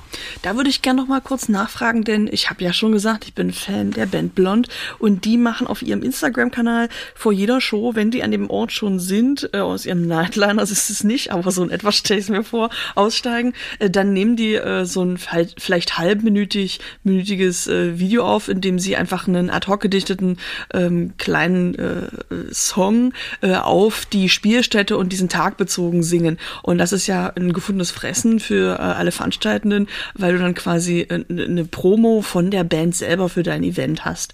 Ähm, wie oft passiert es denn eigentlich, dass ihr so Hand in Hand ähm, ja ähm, Input auch und Unterstützung von den KünstlerInnen bekommt, äh, um die Veranstaltung zu bewerben? Äh, Sehr unterschiedlich. Also äh, finde ich cool, dass du das von Blond kennst, äh, weil die machen das wirklich ganz toll und ist äh, insgesamt natürlich auch eine ganz coole, wirklich sehr kreative Combo. Und ähm, das ist wirklich total unterschiedlich. Äh, manche Bands, die machen das ähm, in Perfektion, ne? auch Social Media sinnvoll nutzen. Äh, eben aber nicht nur so, sag mal, um sich selber zu präsentieren oder irgendwie Releases, sondern eben das auch umzumünzen in, in Live-Promo so. Weil das macht es natürlich für alle viel einfacher, ne? Logischerweise, ähm, wenn die Fans, die sich quasi schon mal ähm, committed haben, dass sie irgendwie Act XY irgendwie gut finden, wenn die dann die Informationen aus erster Hand bekommen, äh, ist es natürlich für alle irgendwie einfacher und ähm, mit äh, einigen läuft das super, ne? Da tut man sich das so, die tun halt selber irgendwie quasi Videos erstellen, schicken uns das dann zum Ausspielen und so weiter oder verlinken und das dann. Und dann gibt's aber natürlich auch welche, die da überhaupt gar keinen Bock drauf haben, die halt sagen, ey, ich bin halt hier irgendwie Sänger oder Sängerin, äh, meine Kunst spricht für sich und wer kommt, kommt und wer nicht kommt, der kommt halt nicht so. Ja, aber wenn ich nicht weiß, dass die in die Stadt kommen und wohin sie kommen, dann kann ich auch nicht selber hinkommen, würde ich jetzt denken. Ja, da äh, Habt ihr sowas eigentlich vertraglich geregelt dann mit denjenigen, die dazu bereit sind, oder ist das alles eher so? drei Story-Posts, äh, fünf, fünf Feed-Posts. äh, nee, äh, das, äh, das gibt's nicht. Äh, ich glaube, bei so größeren Festivals ist das tatsächlich so, dass, äh, dass, ähm, dass die Festivals das dealen mit den Bands, dass sie das. Ey, so wie äh, früher mit den Bands im Radio, die dann quasi einmal im Jahr äh, alle Radiosender, die es so gab, durchgesprochen haben. Die mussten dann ins Tonstudio mhm. unter zwei Stunden sagen: Hallo, mein Name ist äh, dieser und jener Musiker und ähm, ich freue mich, dass ihr bei Radio XY meine Songs spielt. Happy Start in den Tag und so, weißt du? Das war doch ja. früher total äh, gang und gäbe. Ja, das stimmt. Ähm, ja, der Genau, geht es mir darum, dass sie dann die äh, Announcement-Grafiken also für die Festivals und sowas dann teilen. Aber nee, also örtlich ähm, ist es nicht so. Es, es sollte ja ähm, immer im Eigeninteresse der, der Band sein, dass sie auch ein bisschen was tun, weil die ja ähm, überwiegend auch direkt an den Ticketeinnahmen sagen, beteiligt sind mhm. und ne, dann sozusagen auch direkt partizipieren, wenn es okay. gut läuft. Ähm, Martel, ich weiß jetzt schon so viel von dir und äh, von deiner Arbeit und das ist eigentlich äh, die beste Zeitmessung. Wie immer gucke ich nicht auf die Uhr, ähm, aber es ist jetzt soweit. Ich stelle dir meine letzten drei Fragen, die ich eigentlich allen stelle, die mit mir hier auf dem Sofa sitzen. Ähm, nämlich. Du hast äh, eine Wand am Alexanderplatz und kannst was draufschreiben. Den Podcast habe ich auch lange gehört. nee, hm, Matze, ich weiß nicht. Das also kommt da, überraschend. Also man könnte auch den Podcast Hotel Matze hören. Ähm, in dem warst du wahrscheinlich noch nicht zu Gast, aber du hörst ihn nee. so lange schon schon? Ja, ja, genau. Ja, bingo. Ähm, da haben jetzt also einige mitgelacht, die den schon kannten. Ansonsten hier gerne die Empfehlung. Ähm, du bist ja in Dresden geboren, in der Jugend ähm, hast du dich viel rumgetrieben, kennst viele Ecken und äh, hast hier nicht nur deine Ausbildung, sondern auch deinen Beruf ähm, stationiert. Ähm, was gibt es aber in Dresden, das hier noch fehlt? Was möchtest du hier gerne in Zukunft mal erleben? Ja, also wir haben öfter mal das Problem, dass es von der Kapazität her zwischen Schlachthof und Messe in Dresden leider nichts so richtig gibt. Und deswegen wäre so eine schöne Konzerthalle, so für drei bis fünftausend Leute, eine ähm, ja sehr wichtige und äh, tolle Ergänzung für das Angebot an Spielstätten in der Stadt. Und vielleicht noch eine Universität oder sowas, die ein bisschen mehr in, nicht in Richtung Technik geht, sondern vielleicht äh, mehr Geisteswissenschaften, damit wir noch mehr Studenten anziehen, die äh, ja eher in die Richtung orientiert sind. Ich glaube, das würde der Stadt äh, ganz gut tun. Also junge Leute, die sich äh, beteiligen und die Gesellschaft mitgestalten ähm, und nicht nur vor dem Lehrbuch sitzen. Ja, und die vielleicht eben äh, ja auch einfach mehr Kultur interessiert sind und nicht so straight up äh, Techies. Okay, ich hoffe, diesen Ball haben wir nicht nur an Leipzig abgespielt. Oft ist es so, dass im Bundesland ja auch es so strukturiert ist, dass die Politik sagt, wir bezahlen euch, äh, staatlich finanzieren wir euch eine Uni, die in die eine Richtung geht und eine Uni, die in die andere Richtung geht, aber wagt es nicht, dieselben Studiengänge an beiden Großstädten anzubieten. Ja, so ist es ja tatsächlich, glaube ich auch. Äh, und ja, ich fände es, äh, glaube ich, ganz gut, wenn man da vielleicht das ein bisschen aufweichen könnte, aber es ist sicherlich ein langer Weg. Mhm. Okay, dann frage ich dich meine zweite Abschlussfrage. Die dritte kommt danach zugleich. Was möchtest du uns empfehlen? Also das kann äh, eine Band, ein Podcast, ein Film, ein äh, Ort in äh, Sachsen oder ein Unternehmen oder was auch immer sein, wo du sagst, das braucht mehr Aufmerksamkeit, da könnten mehr Leute hingucken. Also ich glaube, ich habe drei Sachen, obwohl die jetzt auch jetzt wirklich alles andere als Geheimtipps sind, aber äh, ich finde die Groove Station ist ein wahnsinnig toller Laden. Wo irgendwie echt, also alles stimmt, sag ich mal so. Was können ähm, die gut? Ähm, ja, ist einfach gut geführt, ne? Haben gutes Programm, haben jetzt in der Pandemie auch sehr schön äh, investiert äh, fürs, sag mal, Erlebnis für Besucher und auch für Bands. Also ist ein, ein guter Sound, ist schön, äh, ist irgendwie äh, okay, also voll okay Gastropreise und ähm, gute Lage, also zumindest wenn man so in der Neustadt wohnt. Und äh, ist einfach cool, dort sind irgendwie gute Leute. Und äh, da, finde ich, kann man immer hingehen. Ähm, kinomäßig bin ich halt Schauburg-Fan, ne? auch ein bisschen durch die Lage bedingt. Ist ja auch durch den Umbau äh, extrem schön geworden. Ähm, schöne Gastro, super Preise. Also Schauburg immer ein Tipp und bandmäßig bin ich Riesenfan von Parcels. Ähm, die, ähm, ja, die kann ich auch nur empfehlen, wer die nicht kennt. Wo kommen die her? Ähm, das sind Australier, die in Berlin leben schon viele Jahre und die sind auch eigentlich international schon sehr, sehr erfolgreich. Ähm, und äh, die finde ich mega. Die machen so ein bisschen, also Disco, Pop, Indie, Soul, also so alles so ein bisschen, also finde ich mega. Durftet ihr die auch schon mal veranstalten, sodass du nicht nur aus Publikumssicht sprichst? Ähm, ja, wir sind gerade dran für Leipzig da irgendwie was äh, hinzu. Nice, wie du so ganz nah an deine Stars rankommen kannst. Äh, wie selbstverständlich du einfach äh, mit Leuten, die ich nur in Musikvideos kennenlerne, ähm, ja, äh, auf Bühnen stehst und äh, kommunizierst. Wie cool. Ja, ist äh, wie so oft äh, von außen oft natürlich shinier als aus der Nähe und so soll es ja auch sein, ne? Also so ein bisschen äh, Magie äh, äh, soll ja auch äh, erhalten bleiben, sozusagen für den Endkonsumenten. Und, und du bist der Zauberer am Zauberstab. Das finde ich schön. Nee, ich glaube, ich bin eher der, äh, der vielleicht den Zauberstab putzt und an die richtige Stelle legt. Okay, gut, okay. Doch Requisiteur. Ähm, sag mal, jetzt komme ich zu meiner letzten Frage und ähm, die zielt wieder darauf ab, dass es ja eben nicht nur Musik im Markt, sondern noch elf weitere Teilbranchen gibt. Inwiefern fühlst du dich denn als Konzertveranstalter überhaupt der Kultur- und Kreativwirtschaft zugehörig und mit welcher Teilbranche würdest du gern zukünftig mal zusammenarbeiten, um vielleicht auch was Verrücktes oder was Neuartiges oder in Dresden noch nicht Dagewesenes ähm, auszuprobieren? Also grundsätzlich so von der Definition äh, fühle ich mich da schon äh, zugehörig. Ähm, und was die boah, Zusammenarbeit mit den anderen Teilbereichen, die anderen elf, die ich natürlich sofort im Kopf habe und äh, Soll ich nochmal aufzählen? Gerne, ja. Es gibt natürlich den Architekturmarkt, ähm, Film, Rundfunk, Werbung, darstellende Künste, bildende Künste, Musik haben wir heute gesehen, Software- und Gamesindustrie, äh, den Pressemarkt gibt es. Äh, interdisziplinäres ist immer alles, was der Rest nicht ist. Und jetzt fehlen mir noch zwei. Das eine ist Literatur und das andere ähm, müssen wir uns jetzt denken. ähm, ja, keine Ahnung, vielleicht eher so was, ja, mit so, so Games äh, mäßig, ähm, dieser ganze E-Sport-Bereich, das ist ja irgendwie in Deutschland noch sehr, sag ich mal so, in, in Kinderschuhen oder Mega Kinder, aber da da irgendwie mal ein cooles Event zu bauen. Es freut mich ähm, sehr, dass du es ansprichst, denn äh, im nächsten Monat werde ich äh, E-Sports äh, auch als Thema in einem Podcast haben und äh, mit dem Multigaming ähm, e.V. hier jemandem auf der Couch haben, der uns nochmal ganz genau erzählt, was E-Sports ist und was es in Dresden bald werden kann. Oh, Caro, das klingt jetzt, als hätten wir hier die eine abgesprochene Brücke nee, gar nicht. Äh, eingebaut. Es, es ist tatsächlich, Zeitgeist, ja, ich, äh, ja, das fände ich irgendwie mal spannend, so, weil es halt mal was ganz anderes wäre und ähm, ja. Äh, wie schön, dass du es laut sagst, denn tatsächlich bist ja nicht nur du Mitglied bei Wir gestalten Dresden, sondern auch der Multigaming e.V. Und äh, ich denke, da kann man auch innerhalb von Mitgliedern auf kurzem Wege mal was zünden. Würde mich freuen. Cool.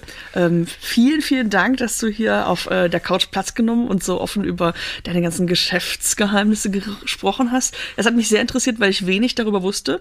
Ich weiß, was MusikerInnen machen und wie Bands auf Bühnen wirken, aber der Zauber, der noch dazugehört, äh, damit ich überhaupt erst von der Veranstaltung erfahre und damit ich dort nicht nur äh, Musik höre, sondern auch so ein Allround-Erlebnis habe, mich sehr wohlfühle, ähm, da steckt ganz viel Arbeit dahinter und ich bin sehr froh, dass du uns heute mit auf die Reise genommen hast, zu schauen, wer eigentlich beteiligt ist an diesem Gesamtkunstwerk, Konzert und Festival. Schön, dass du da warst, Martin. Ja, sehr gern. Vielen Dank fürs Gespräch. Ihr wollt Caro quetscht aus etwas Gutes tun? Dann klickt auf diesen Podcast folgen und hinterlasst eine Bewertung bei Apple Podcast. Wenn ihr in dieser Folge etwas erfahren habt, das ihr zuvor nicht wusstet, dann empfehlt meine Interviews mit kreativen DresdnerInnen gern weiter im Freundeskreis, im Kollegium und in der Nachbarschaft. Caro quetscht aus entsteht in Kooperation mit WGD, Wir gestalten Dresden. Der Branchenverband der Dresdner Kultur- und Kreativwirtschaft macht nämlich AkteurInnen und ihre Kreativprodukte sichtbar und fördert Cross-Innovation innerhalb der zwölf Teilbranchen. Wir sind auch Mitglieder bei WGD und produzieren diesen Podcast gemeinsam hier in den Ballroom Studios in Dresden. Mein Name ist Johannes Gerstengabe. Und ich bin die Moderatorin Caroline Gerlach. 2022 wird WGD zehn Jahre alt. Wie praktisch, dass nicht nur das Jahr, sondern auch die Kultur- und Kreativwirtschaft durch zwölf teilbar ist. Somit feiern wir 365 Tage lang Geburtstag und stellen jeden Monat eine andere Branche des Monats vor. Im April sagen wir Happy Birthday Musikmarkt und sprechen in zwei Folgen mit Kennern der Branche. Zuerst kommt Johannes Gerstengabe, der ist einerseits Betreiber der Ballroom Studios Dresden und tritt andererseits als Musiker mit seiner Band Johannes und die Gerstengabe auf. Und als zweiten Gast begrüße ich Martin Fetschmelker, der ist nämlich Konzertveranstalter bei Landstreicherkonzerte und Eventmanager bei Krasskor. Das wird spannend. Viel Spaß beim Reinhören.